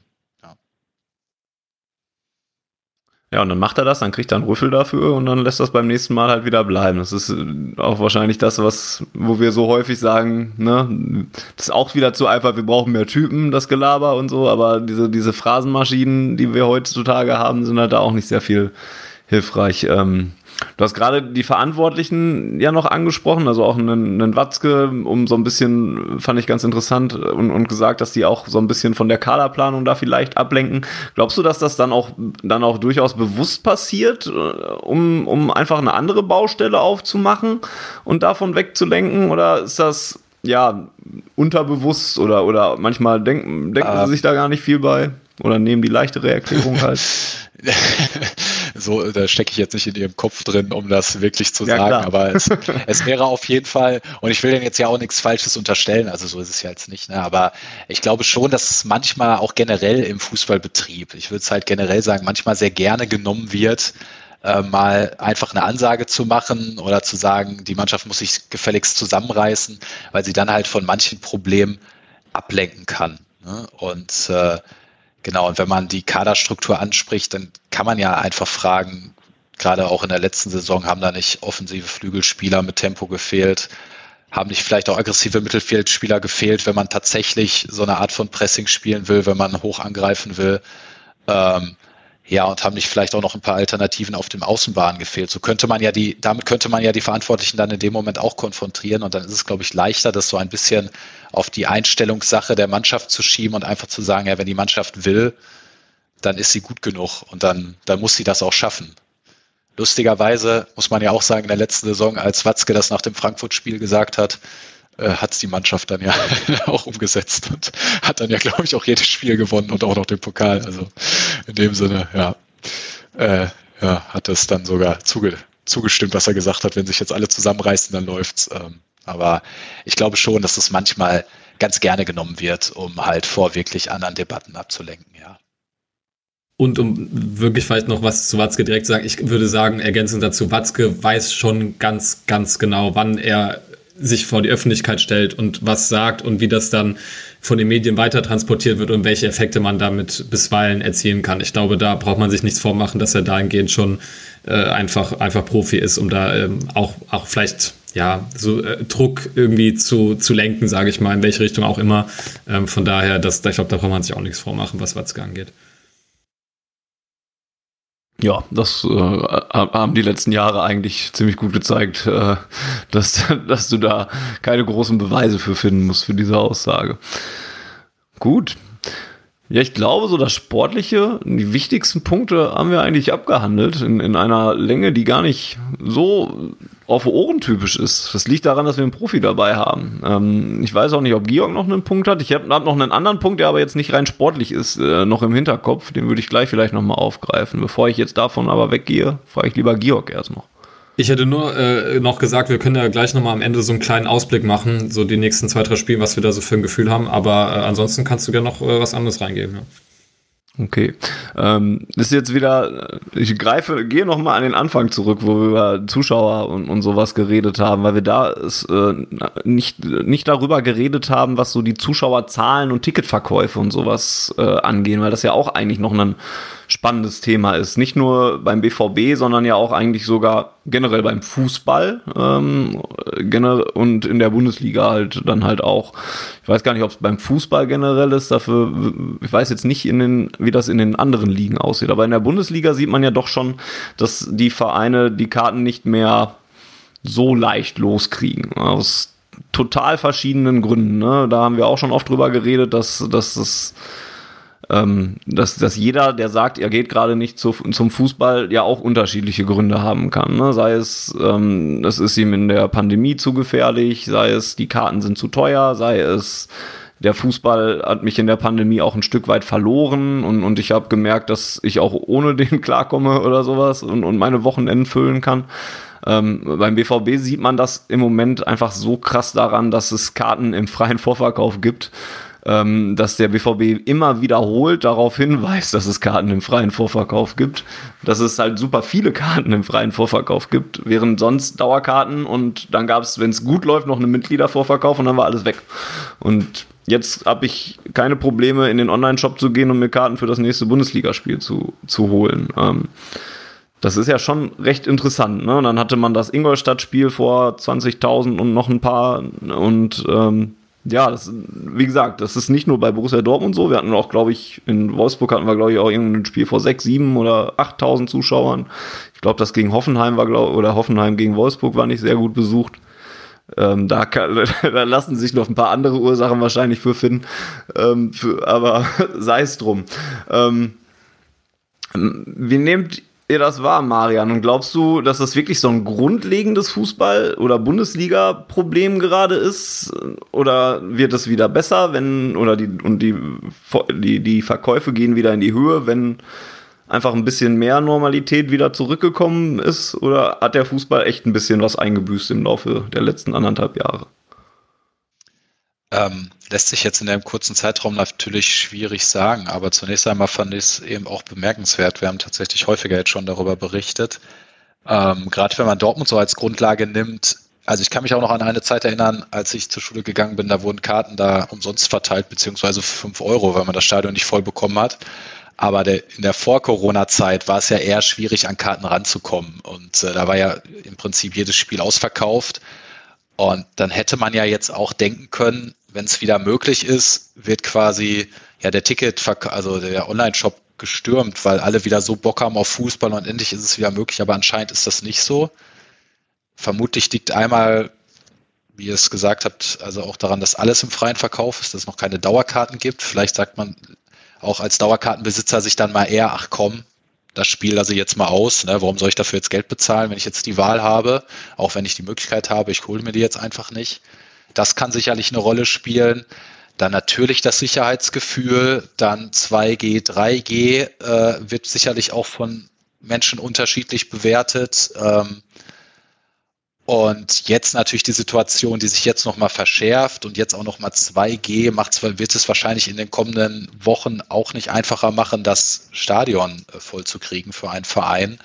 Ähm, ist natürlich schwierig zu sagen, ob es jetzt in der Corona-Phase vielleicht einmal eine gewisse Entwöhnung gab, vielleicht auch das Gefühl, man muss jetzt wirklich nicht zu jedem Spiel, oder ob es, wenn die Pandemie wirklich vorüber ist, es sich dann auch schnell wieder normalisieren wird. Das finde ich, kann man jetzt einfach abschließend noch nicht sagen. Im Prinzip muss man ja sagen, seit Oktober sind wieder, ist es wieder erlaubt, 67.000 Zuschauer zuzulassen. Das ist jetzt nur ein kurzer Zeitraum.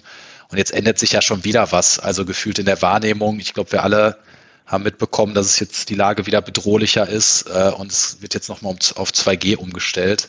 Das wird wahrscheinlich wieder einen Effekt haben. Sprich, äh, ich finde, man kann auch nicht sagen, ob das dauerhaft ist, aber ich fand es erstmal bemerkenswert. Und ich weiß nicht, was ihr da für Gründe seht. Also ich fand es jetzt so aus Dortmunder Sicht schon krass und das DFB-Pokalspiel, da war ich auch vor Ort. Sowas habe ich dann äh, tatsächlich schon sehr lange nicht mehr erlebt. Das war, glaube ich, auch nur zu Zeiten, als ich mal bei irgendeinem Europapokalspiel um 15 Uhr oder so war. Da haben wir die Karten, glaube ich, auch umsonst bekommen in der Schule. Das muss, liegt sehr, sehr lange zurück. Auf jeden Fall war da eine ähnliche Stimmung. Ja. Ja, also wir hatten es ja auch schon ein paar Mal hier so ein bisschen besprochen, als es dann überhaupt wieder mit Zuschauen jetzt anfing. Ähm, ich glaube, der eine Faktor, also ich kann es auch nur erstmal aus meiner Sicht, so wie ich das selbst handhabe, gerade als auch Dauerkarteninhaber auf der Süd, ähm, da, da sind bei mir halt irgendwie zum einen der Faktor, wie du sagst, ja, dann ist dann irgendwie ein Heimspiel gegen Mainz und man sonst hat man halt die Dauerkarte irgendwie am Anfang des Jahres äh, oder der Saison, am Anfang der Saison bezahlt und dann denkt man, ja gut, dann muss ich mir meine, meine Anreise organisieren, dann gehe ich da rein. Jetzt muss ich dann irgendwie in diesen Shop gehen und mir für 29 Euro eine Karte kaufen. Dann denkt man immer noch so, okay, es ist halt ein Heimspiel gegen Mainz. Und ich glaube, das, ähm, das kommt bei vielen anderen wahrscheinlich dann auch mit rein. Und ich glaube, dass man immer noch äh, vernachlässigt ähm, oder nicht vernachlässigen darf, sagen wir es mal so, dass ähm, halt für viele einfach noch dieses ganze Drumherum irgendwie ganz zwingend irgendwie zum Stadionbesuch dazugehört. Und solange es dann irgendwie keine Busanreisen gibt mit meinen Leuten an meinem Wellenbrecher äh, im Stadion ähm, mit Süd und Stimmung und nachher dann noch schön irgendwie in die Kneipe und so. Also dieses ganze Gesamterlebnis, äh, auch das hält dann, glaube ich, viele einfach ab, sich äh, da halt so einem eingeschränkten Fußballerlebnis irgendwie, ähm, ja, sich äh, auszusetzen, klingt so negativ, aber sich das irgendwie reinzuziehen. Ähm, und ich glaube, das war also dieser Faktor, ähm, Karten, die Dauerkarteninhaber dann eben bestellen oder halt nicht bestellt haben. Ähm, das war, glaube ich, auch der große Anlass, dass man das jetzt dann halt auch wieder umgestellt hat, was natürlich, äh, hatten wir auch bei Schwarz-Gelben Artikel zu, ähm, ja, zu einem äußerst ungünstigen Zeitpunkt kommt, weil ähm, wenn man jetzt da, ich habe mein Schreiben vom BVB noch nicht, noch nicht aufgemacht, das liegt äh, bei meinen Eltern, aber wenn da irgendwie sowas formuliert wird wie, ja, wir gehen jetzt eigentlich von einer Verstetigung der aktuellen Situation aus, ähm, dann kann das ja sogar, da mag das ja vielleicht sogar für die Zuschauerzahl sogar stimmen, das werden wir sehen, ähm, aber zumindest natürlich über die, die Regeln, die damit verbunden sein werden und die natürlich dann wieder auch Auswirkungen haben werden darauf, wie viele Leute dann wieder auch keinen Bock haben auf etwaige 2G-Regelung. Ähm, von daher, ja, es ist, wie du sagst, schwierig, finde ich, da so eine langfristige Entwicklung auszumachen. Ähm, ah, würde mich nicht überraschen, aber gleichzeitig ist auch, finde ich, dieses Fußballgeschäft so, ja, das ist so beschleunigt sich irgendwie immer, selbst man weiß gar nicht, wo da irgendwie das, die Decke erreicht ist, dass es mich auch nicht wundern würde, wenn sich das dann wieder nach der Pandemie so ein bisschen eingependelt hat, dass dann auf äh, einen Ultra aus der Szene, der jetzt gemerkt hat, ah, man kann auch irgendwie andere Sachen machen in seiner Freizeit oder überhaupt in seiner Zeit, dass dann halt irgendwie drei Leute auf der Matte stehen, die dann halt ähm, auch noch mehr Geld fürs Ticket bezahlen und ähm, da, also ja, würde mich auch nicht wundern, wenn es dann irgendwie sehr schnell sich wieder einstellt und halt einfach andere Leute kommen. Das ist ja eh wieder immer sowas, was man, finde ich, im Stadion hat. Ähm, wo Aki Watzke tatsächlich in, in, so einem Podcast letztens war, den ich mir angehört habe, und er da wieder sehr stark die soziale Rolle des Fußballs betont hat und dass äh, es ihnen wichtig sei, dass man ähm, gewisse Leute aus dem Stadion nicht ausschließt und ähm, natürlich vor allem finanziell gewisse Bevölkerungsschichten und so, was natürlich äh, ja einen so ein bisschen diffus mit einem diffusen Gefühl zurücklässt, wenn man ähm, sieht, dass ja das eigentlich die Entwicklung in allen deutschen Stadien in den letzten 15, 20 Jahren war, dass äh, einfach ganz viele Leute da einfach ausgeschlossen wurden vom, vom Stadionbesuch, weil es viel zu teuer ist für viele Leute. Ähm, von daher, ja, da sind, glaube ich, so viele Faktoren mit drin, dass es echt eine interessante Entwicklung ähm, bleibt, die wir dann so abwarten müssen. Ne?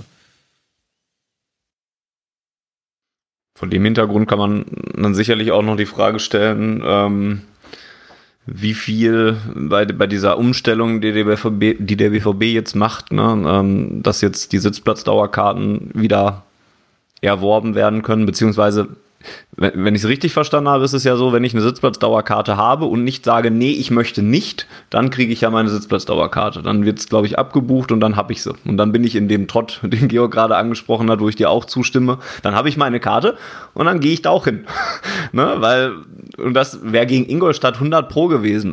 Das wäre um das Dreifache wahrscheinlich voller gewesen, weil weiß ich nicht, es gibt ganz wenig Leute, die, glaube ich, nur die Bundesliga-Dauerkarte haben und nicht die Bundesliga- und DFB-Pokal-Dauerkarte. Und dann hast du halt dein, dein Ticket gegen Ingolstadt dabei, das wird dann, da werden 20 Euro dann abgebucht ob für die Süd oder dann halt mehr, wenn es ein Sitzplatz ist. Ja, hm, dann fahre ich wohl dahin und gucke mir Dortmund gegen Ingolstadt an. Ne? Und ähm, ja, ich glaube erstmal, und dann ist es halt, glaube ich, so, dass der BVB jetzt halt diese, diese Umstellung macht anders als gegen äh, anders als angekündigt. Ähm, eigentlich war man ja so weit und sagte, wenn 81.365 sind es, glaube ich, ja, wenn die wieder ins Stadion dürfen, dann nehmen wir auch wieder die Dauerkarten. Und das ist ja jetzt nicht der Fall. Man hat das jetzt trotzdem argumentiert, warum man das trotzdem macht und macht das jetzt mit den Sitzplatzdauerkarten. Und ich glaube, dass da auch einfach finanzielle Interessen vom Verein da, da jetzt reinspielen, weil dann ist es verlässliches Geld. Ich glaube auch, die wenigsten werden jetzt wirklich den Schritt gehen und sagen, ja, nee, nehme ich dann doch nicht. Ne, ist, glaube ich, auch bewusst, dass man nicht sagen muss, äh, nicht sagt, ja, okay, ich nehme sie dann jetzt, sondern nee, ich nehme sie dann nicht, wäre dann der Weg. Ähm, ja, und, und der BVB merkt ja selber, dass, dass ihm da die Fälle nicht, aber die Tickets nicht davon schwimmen in dem, in dem Falle. Und dass man jetzt halt versucht, wie man das auf andere Art und Weise reinholen kann. Ne? Eigentlich äh, meine ich auch erstmal halbwegs wertfrei, weil ich es halt auch nachvollziehen kann aus wirtschaftlicher Sicht. Die, ne, da waren anderthalb Jahre jetzt auch hart. Und ähm, deswegen muss man jetzt auch gucken, wie man da rankommt. Ist sicherlich die eine oder andere Sache, die mich da moralisch wahrscheinlich noch ein bisschen mehr dran stört. Aber mit, mit Moral bin ich in den letzten Monaten noch nicht mehr so gut gefahren bei BVB. Ja, also ich habe mir das schon bei 2G, 3G gedacht, auf der einen Art. Also sie haben vielleicht teilweise den Mund ein bisschen zu voll genommen, als sie verkündet haben, sie machen jetzt 2G und das natürlich auch ein bisschen mit ihrer Verantwortung begründet haben. Dafür haben sie dann doch sehr schnell auf 3G umgestellt. Andererseits, na klar, wenn du so ein Club bist, es ist ein Millionenunternehmen, ähm, und das Land erlaubt es dir und die Politik erlaubt es dir, dann sollte man sich, wenn dann eher, wenn man das kritisch sieht, bei der Politik beschweren als bei dem Verein. Also dass es dann der Verein macht, weil er vielleicht auch merkt, ansonsten kriegen wir das Stadion hier nicht voll. Ähm, Finde ich dann in dem Sinne okay, das ist dann wahrscheinlich einfach der logische Schritt, ne, dass man es dann macht. Ähm, vielleicht hätte man dann aber ein bisschen andere Worte wählen können, als man 2G von sich aus eingeführt hat. Und ich kann mich noch erinnern im Trainingslager, wie Watzke dann dahin kam und sagte, ja, wir setzen auch zu unser Hausrecht durch und so. Da wurden ja ganz schöne Geschütze aufgefahren. Aber genau das ist ja, was du sagst, dass es dann irgendwie äh, in der Summe irgendwie alles vertretbar ist, aber halt nicht immer dazu passt zu dem, was man sich halt da immer so äh, teilweise recht ähm, laut irgendwie auf die Fahne schreit. Aber ja, so, so ist das wahrscheinlich irgendwie.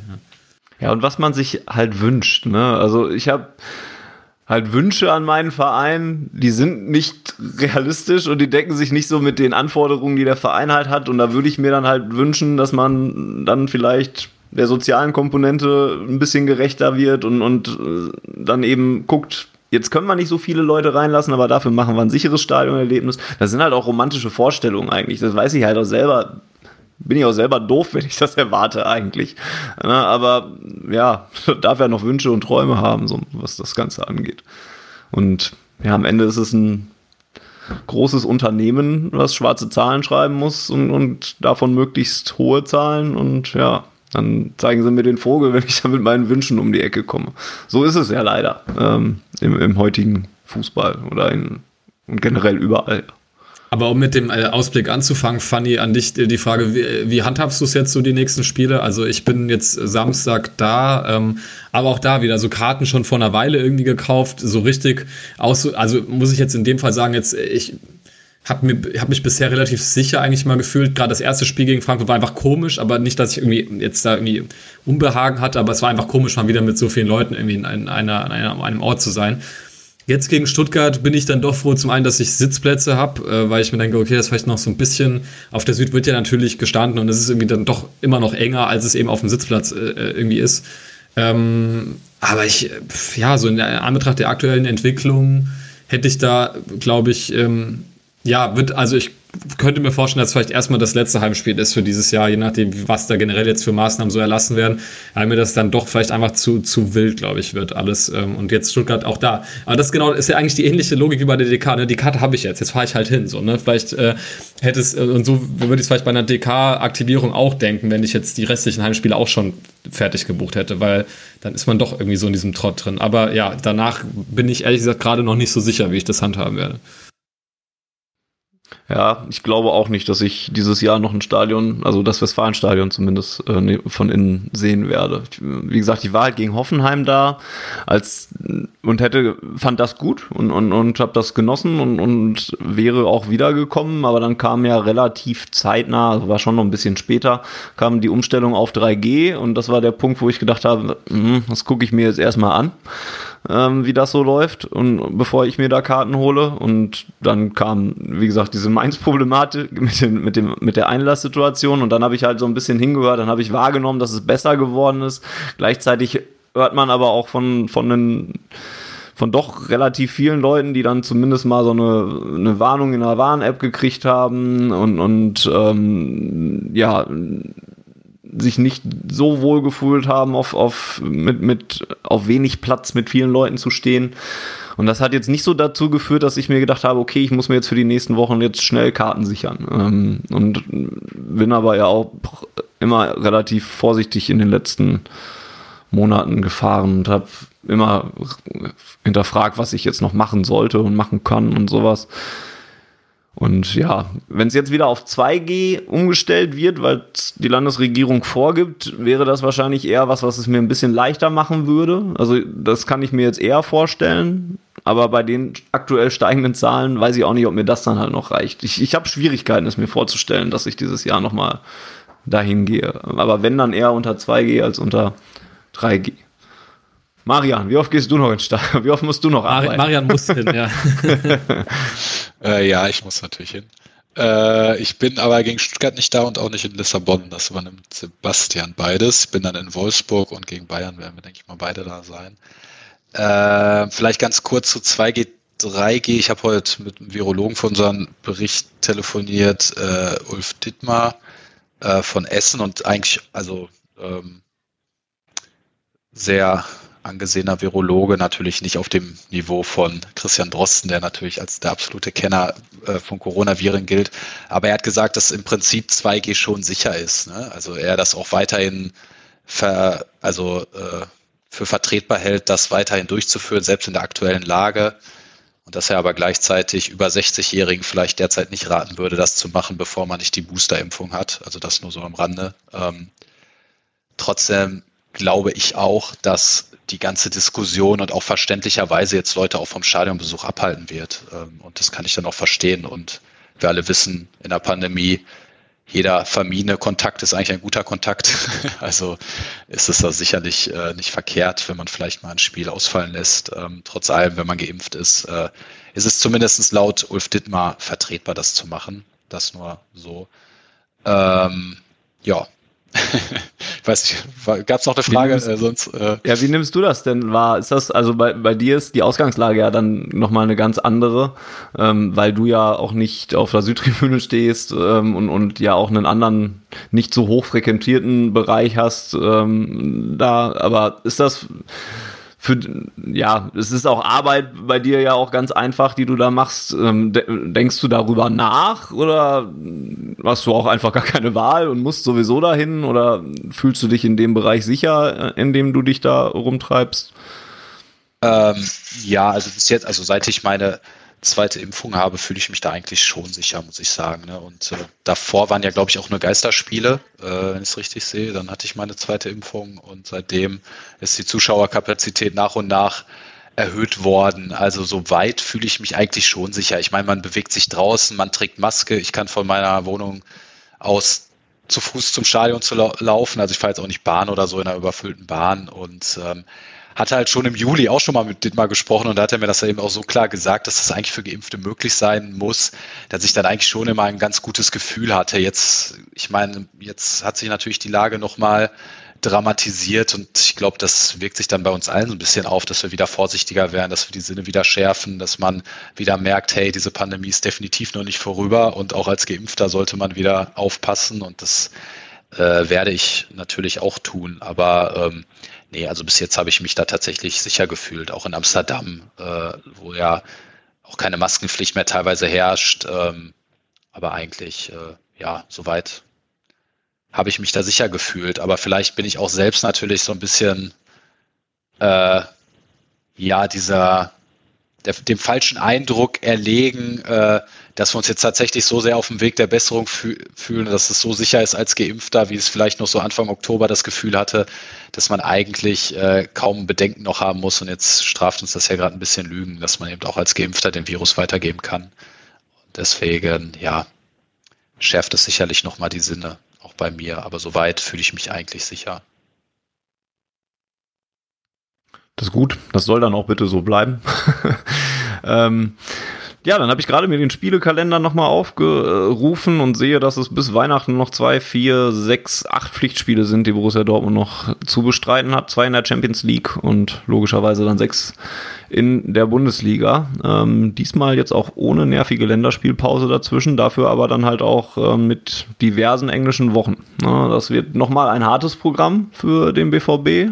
Ähm, Stuttgart und Lissabon haben wir ja schon angesprochen, ähm, dass das die ersten beiden Partien sind.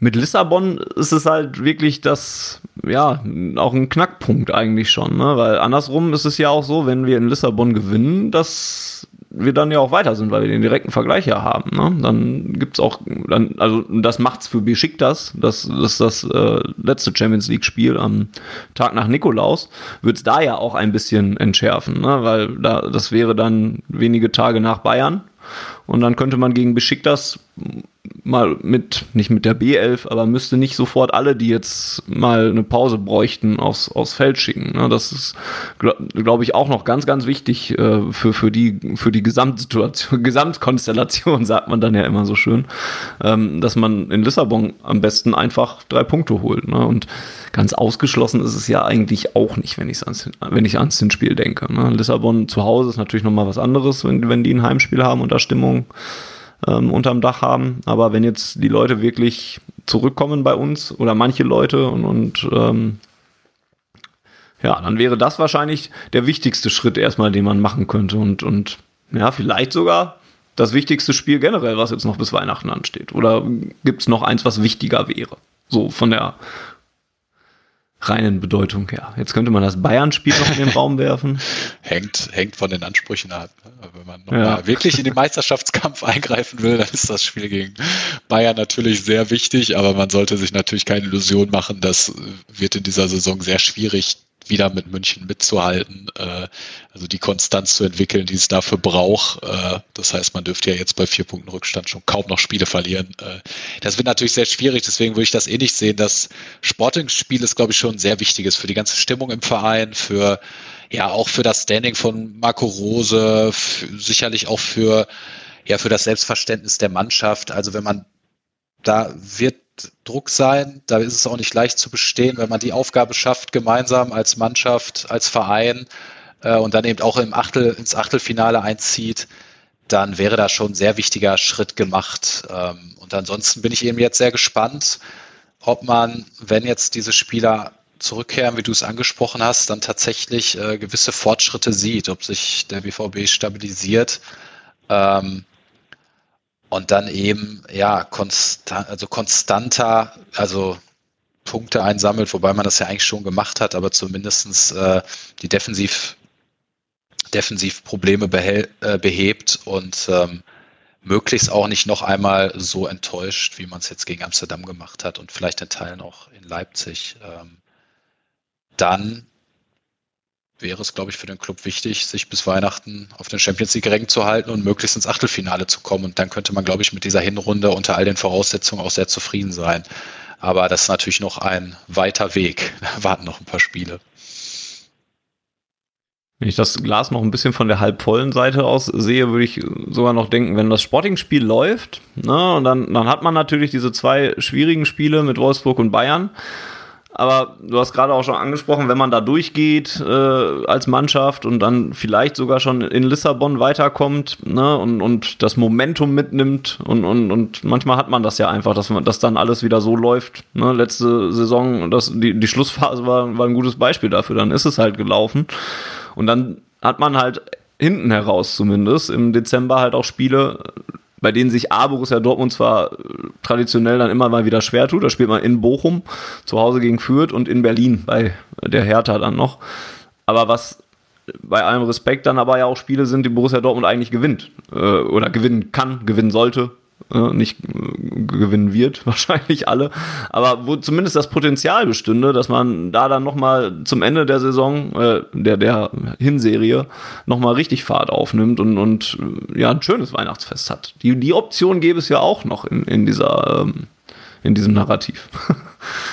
die nehme ich gerne, Georg. Ja, jetzt, wenn ich den Spielplan so lese, äh, lese finde ich es eigentlich insoweit relativ dankbar, dass es irgendwie wirklich so ist. Es dreht sich so alles um dieses Sporting-Spiel, glaube ich, das ist, das ist klar. Ähm, jetzt Stuttgart, das hatte Marian, glaube ich, vorhin auch ganz schön ausgedrückt, ist irgendwie so dieser, dieses Stimmungsspiel, ne? weil dann hast du sonst irgendwie dreimal in Folge verloren. Das ist halt irgendwie nicht so geil, gerade wenn du dann eben in dieses wichtige äh, Spiel in Lissabon reingehst. Ich glaube, das ist irgendwie so ein bisschen mental schon miteinander, miteinander verbunden. Ähm, und dann hast du klar dieses Bayern-Spiel, wo dann vielleicht auch wieder die Erwartungen hoch sein werden, aber je nachdem, wie dann die äh, Verletzungslage bis dahin dann aussieht, ist dann vielleicht auch wieder sowas, wo man sagt, okay, da hat man dann vielleicht dann doch auch wieder äh, irgendwie doch ein bisschen realistischen Blick auf das Spiel und sieht das jetzt nicht so als, wir äh, spucken den jetzt in ihre Meisterschaftssuppe hinein, sondern ja, wir holen jetzt irgendwie vielleicht noch einen Punkt mit und dann können wir damit irgendwie zufrieden sein. Auf der anderen Seite ist es ein Heimspiel. Ähm, und dann finde ich so, wie du gerade sagtest, dann, deswegen mag ich eigentlich den, den, so den Ausklang des Jahres, weil diese letzten drei Spiele, also da würde ich sogar wirklich sagen, da, da also da, da, da, musst du halt einfach dreimal gewinnen. Also, also Fürth und, und, und, und Bochum beim, beim, bei aller Liebe so, also Fürth hat irgendwie einen Punkt bisher. Ähm, das ist halt, also da, da kann man irgendwie nicht, nicht anders drüber diskutieren, vor allem äh, wenn du ein Heimspiel hast. Und Hertha ist ja auch eine Mannschaft, die vielleicht jetzt ziemlich, ja, so ein bisschen besser an Fahrt gekommen ist, was irgendwie komisch ist zu sagen, weil, weil das ja irgendwie so sehr ähm, destruktive Mannschaft ist, so von der Art, wie die spielen. Aber zumindest sind die nicht mehr ganz so, so schlecht wie am Anfang der Saison. Aber dennoch finde ich, das sind halt drei Spiele, äh, die man gewinnen muss. Und ähm, dann wird vielleicht auch so wieder dieses, ähm, wenn man gegen Bayern irgendwie nicht das Ganze nicht gut ausgehen sollte, dann wird das vielleicht damit wieder so ein bisschen äh, aufgehoben, dass du dann zumindest in der Liga da am Ende noch einfach wichtige Punkte machst oder im Sinne Punkte, die du halt einfach machen musst. Ähm, ich habe tatsächlich gerade nochmal nachgeschaut. Ähm, könnt ihr sagen, wann Lissabon, äh, Lissabon das letzte Spiel verloren hat? Es ist wahrscheinlich recht naheliegend, ja. Es ist natürlich das äh, Hinspiel gegen den BVB. Seitdem sind die äh, tatsächlich echt gut in Form, haben auch kaum, also irgendwie so ein Gegentor in der Liga mal gekriegt, auch, äh, auch 4-0 gegen Besiktas gewonnen. Von daher, ja, ähm, das wird, ich glaube, die waren auch schon äh, auch vor dem Hinspiel gut äh, in die Saison gekommen, bevor sie gegen uns gespielt hatten. Von daher muss das jetzt nicht so viel zu sagen haben, äh, auch in der portugiesischen Liga, die vielleicht nicht so stark ist dann wie, wie andere Ligen, aber das, ähm, ich glaube, das, um das Spiel dreht sich dann wirklich alles so die nächsten Wochen bis Weihnachten. Ja, und gleichermaßen das Spiel, was, was Mario und ja, Ma, ich will, verspreche mich immer, ich sage immer Ma, viel zu oft Mario und das tut mir total leid, aber Marian heißt der junge Mann. Das ist nicht ähm, schlimm. was, was, er, was du für die Stimmung so wichtig äh, genannt hast, dieses Stuttgart-Spiel ist ja auch eins, was einfach, also auch das muss der BVB ja einfach gewinnen. Diese Stuttgarter in dieser Saison sind ja auch einfach so schwach. Ne? Die haben viele Verletzungen auch, ja, viele Verletzungen. Haben, genau, auch ja. das, genau, sind auch arg gebeutelt, haben aber auch zehn Punkte aus den elf Spielen erst geholt und die kommen nach Dortmund. Ne? Stuttgart vor der Länderspielpause hat man vielleicht auch schon wieder vergessen, haben zu Hause gegen Bielefeld verloren. Ne? Und da musst du zu Hause gegen, gegen die Schwaben dann halt einfach gewinnen. Und, und da gibt's dann auch eigentlich wenig zu diskutieren definitiv. ich glaube, da lässt es, äh, das lässt auch keinen anderen Schluss zu. Es äh, muss gewonnen werden, ist wichtig für die Stimmung, äh, wichtig auch für die Tabellensituation, dass man sich da wirklich ganz, ganz fest auf diesen zweiten Platz setzt oder zumindest auf die Champions League Ränge und wenn man diese Spiele gewinnt, dann bleibt man da auch. Ne? Also dann, dann schafft man es auch, äh, in den Champions League Rängen zu bleiben und äh, vielleicht ein bisschen am FC Bayern dran zu bleiben. Ich finde es immer aus äh, ich glaube, jeder wünscht sich, dass der Meisterschaftskampf ein bisschen spannender wäre. Und ich fände es zumindest nett, wenn bis vor dem Bayern-Spiel es vier Punkte wären, sodass man so diese, dieses Szenario aufmalen kann. Mit einem Sieg ist es nur noch ein Punkt und äh, dann wäre es wieder spannender, als bis, wenn sich bis dahin der Abstand nochmal vergrößert und man wirklich einsehen muss, okay, das wird definitiv wieder nichts. Auch wenn, glaube ich, alle wissen, dass es sehr schwierig wird, dass der Meisterschaftskampf spannend wäre. Aber für dieses Spiel, fände ich, wäre es äh, wäre es sehr gut, wenn bis dahin der Abstand bleiben würde. Ja, dann nehmen wir das doch so. Ähm, ich glaube, das wär's. Machen wir doch ein, sind wir doch auch bei 90 Minuten gelandet und machen ein Schleif, Schleifchen an die Ausgabe dran.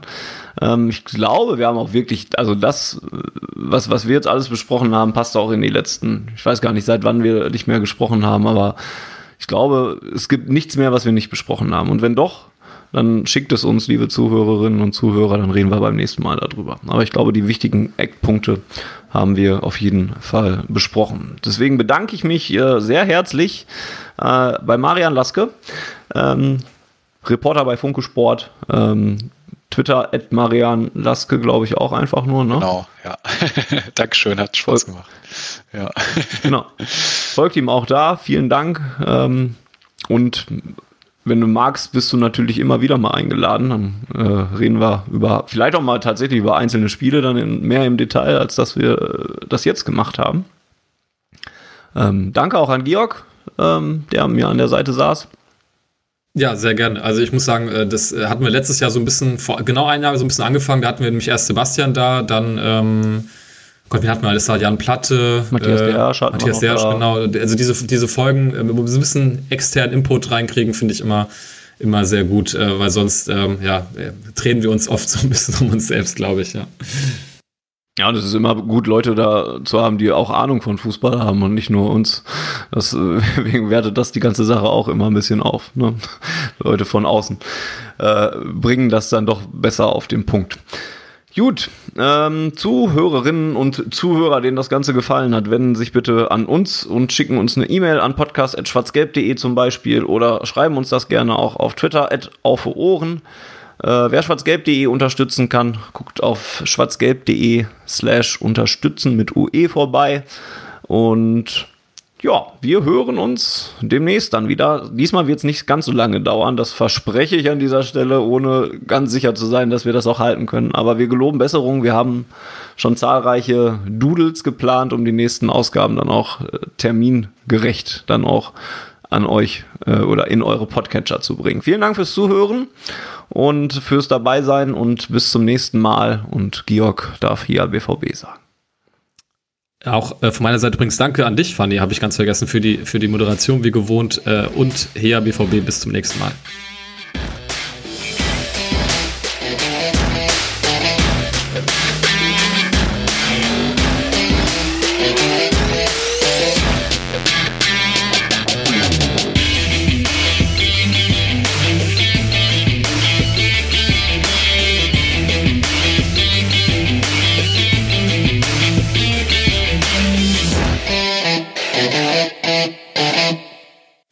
Zuhörerzahl, wie immer präsentiert von schwarzgelb.de, dem Fanzine über Borussia Dortmund.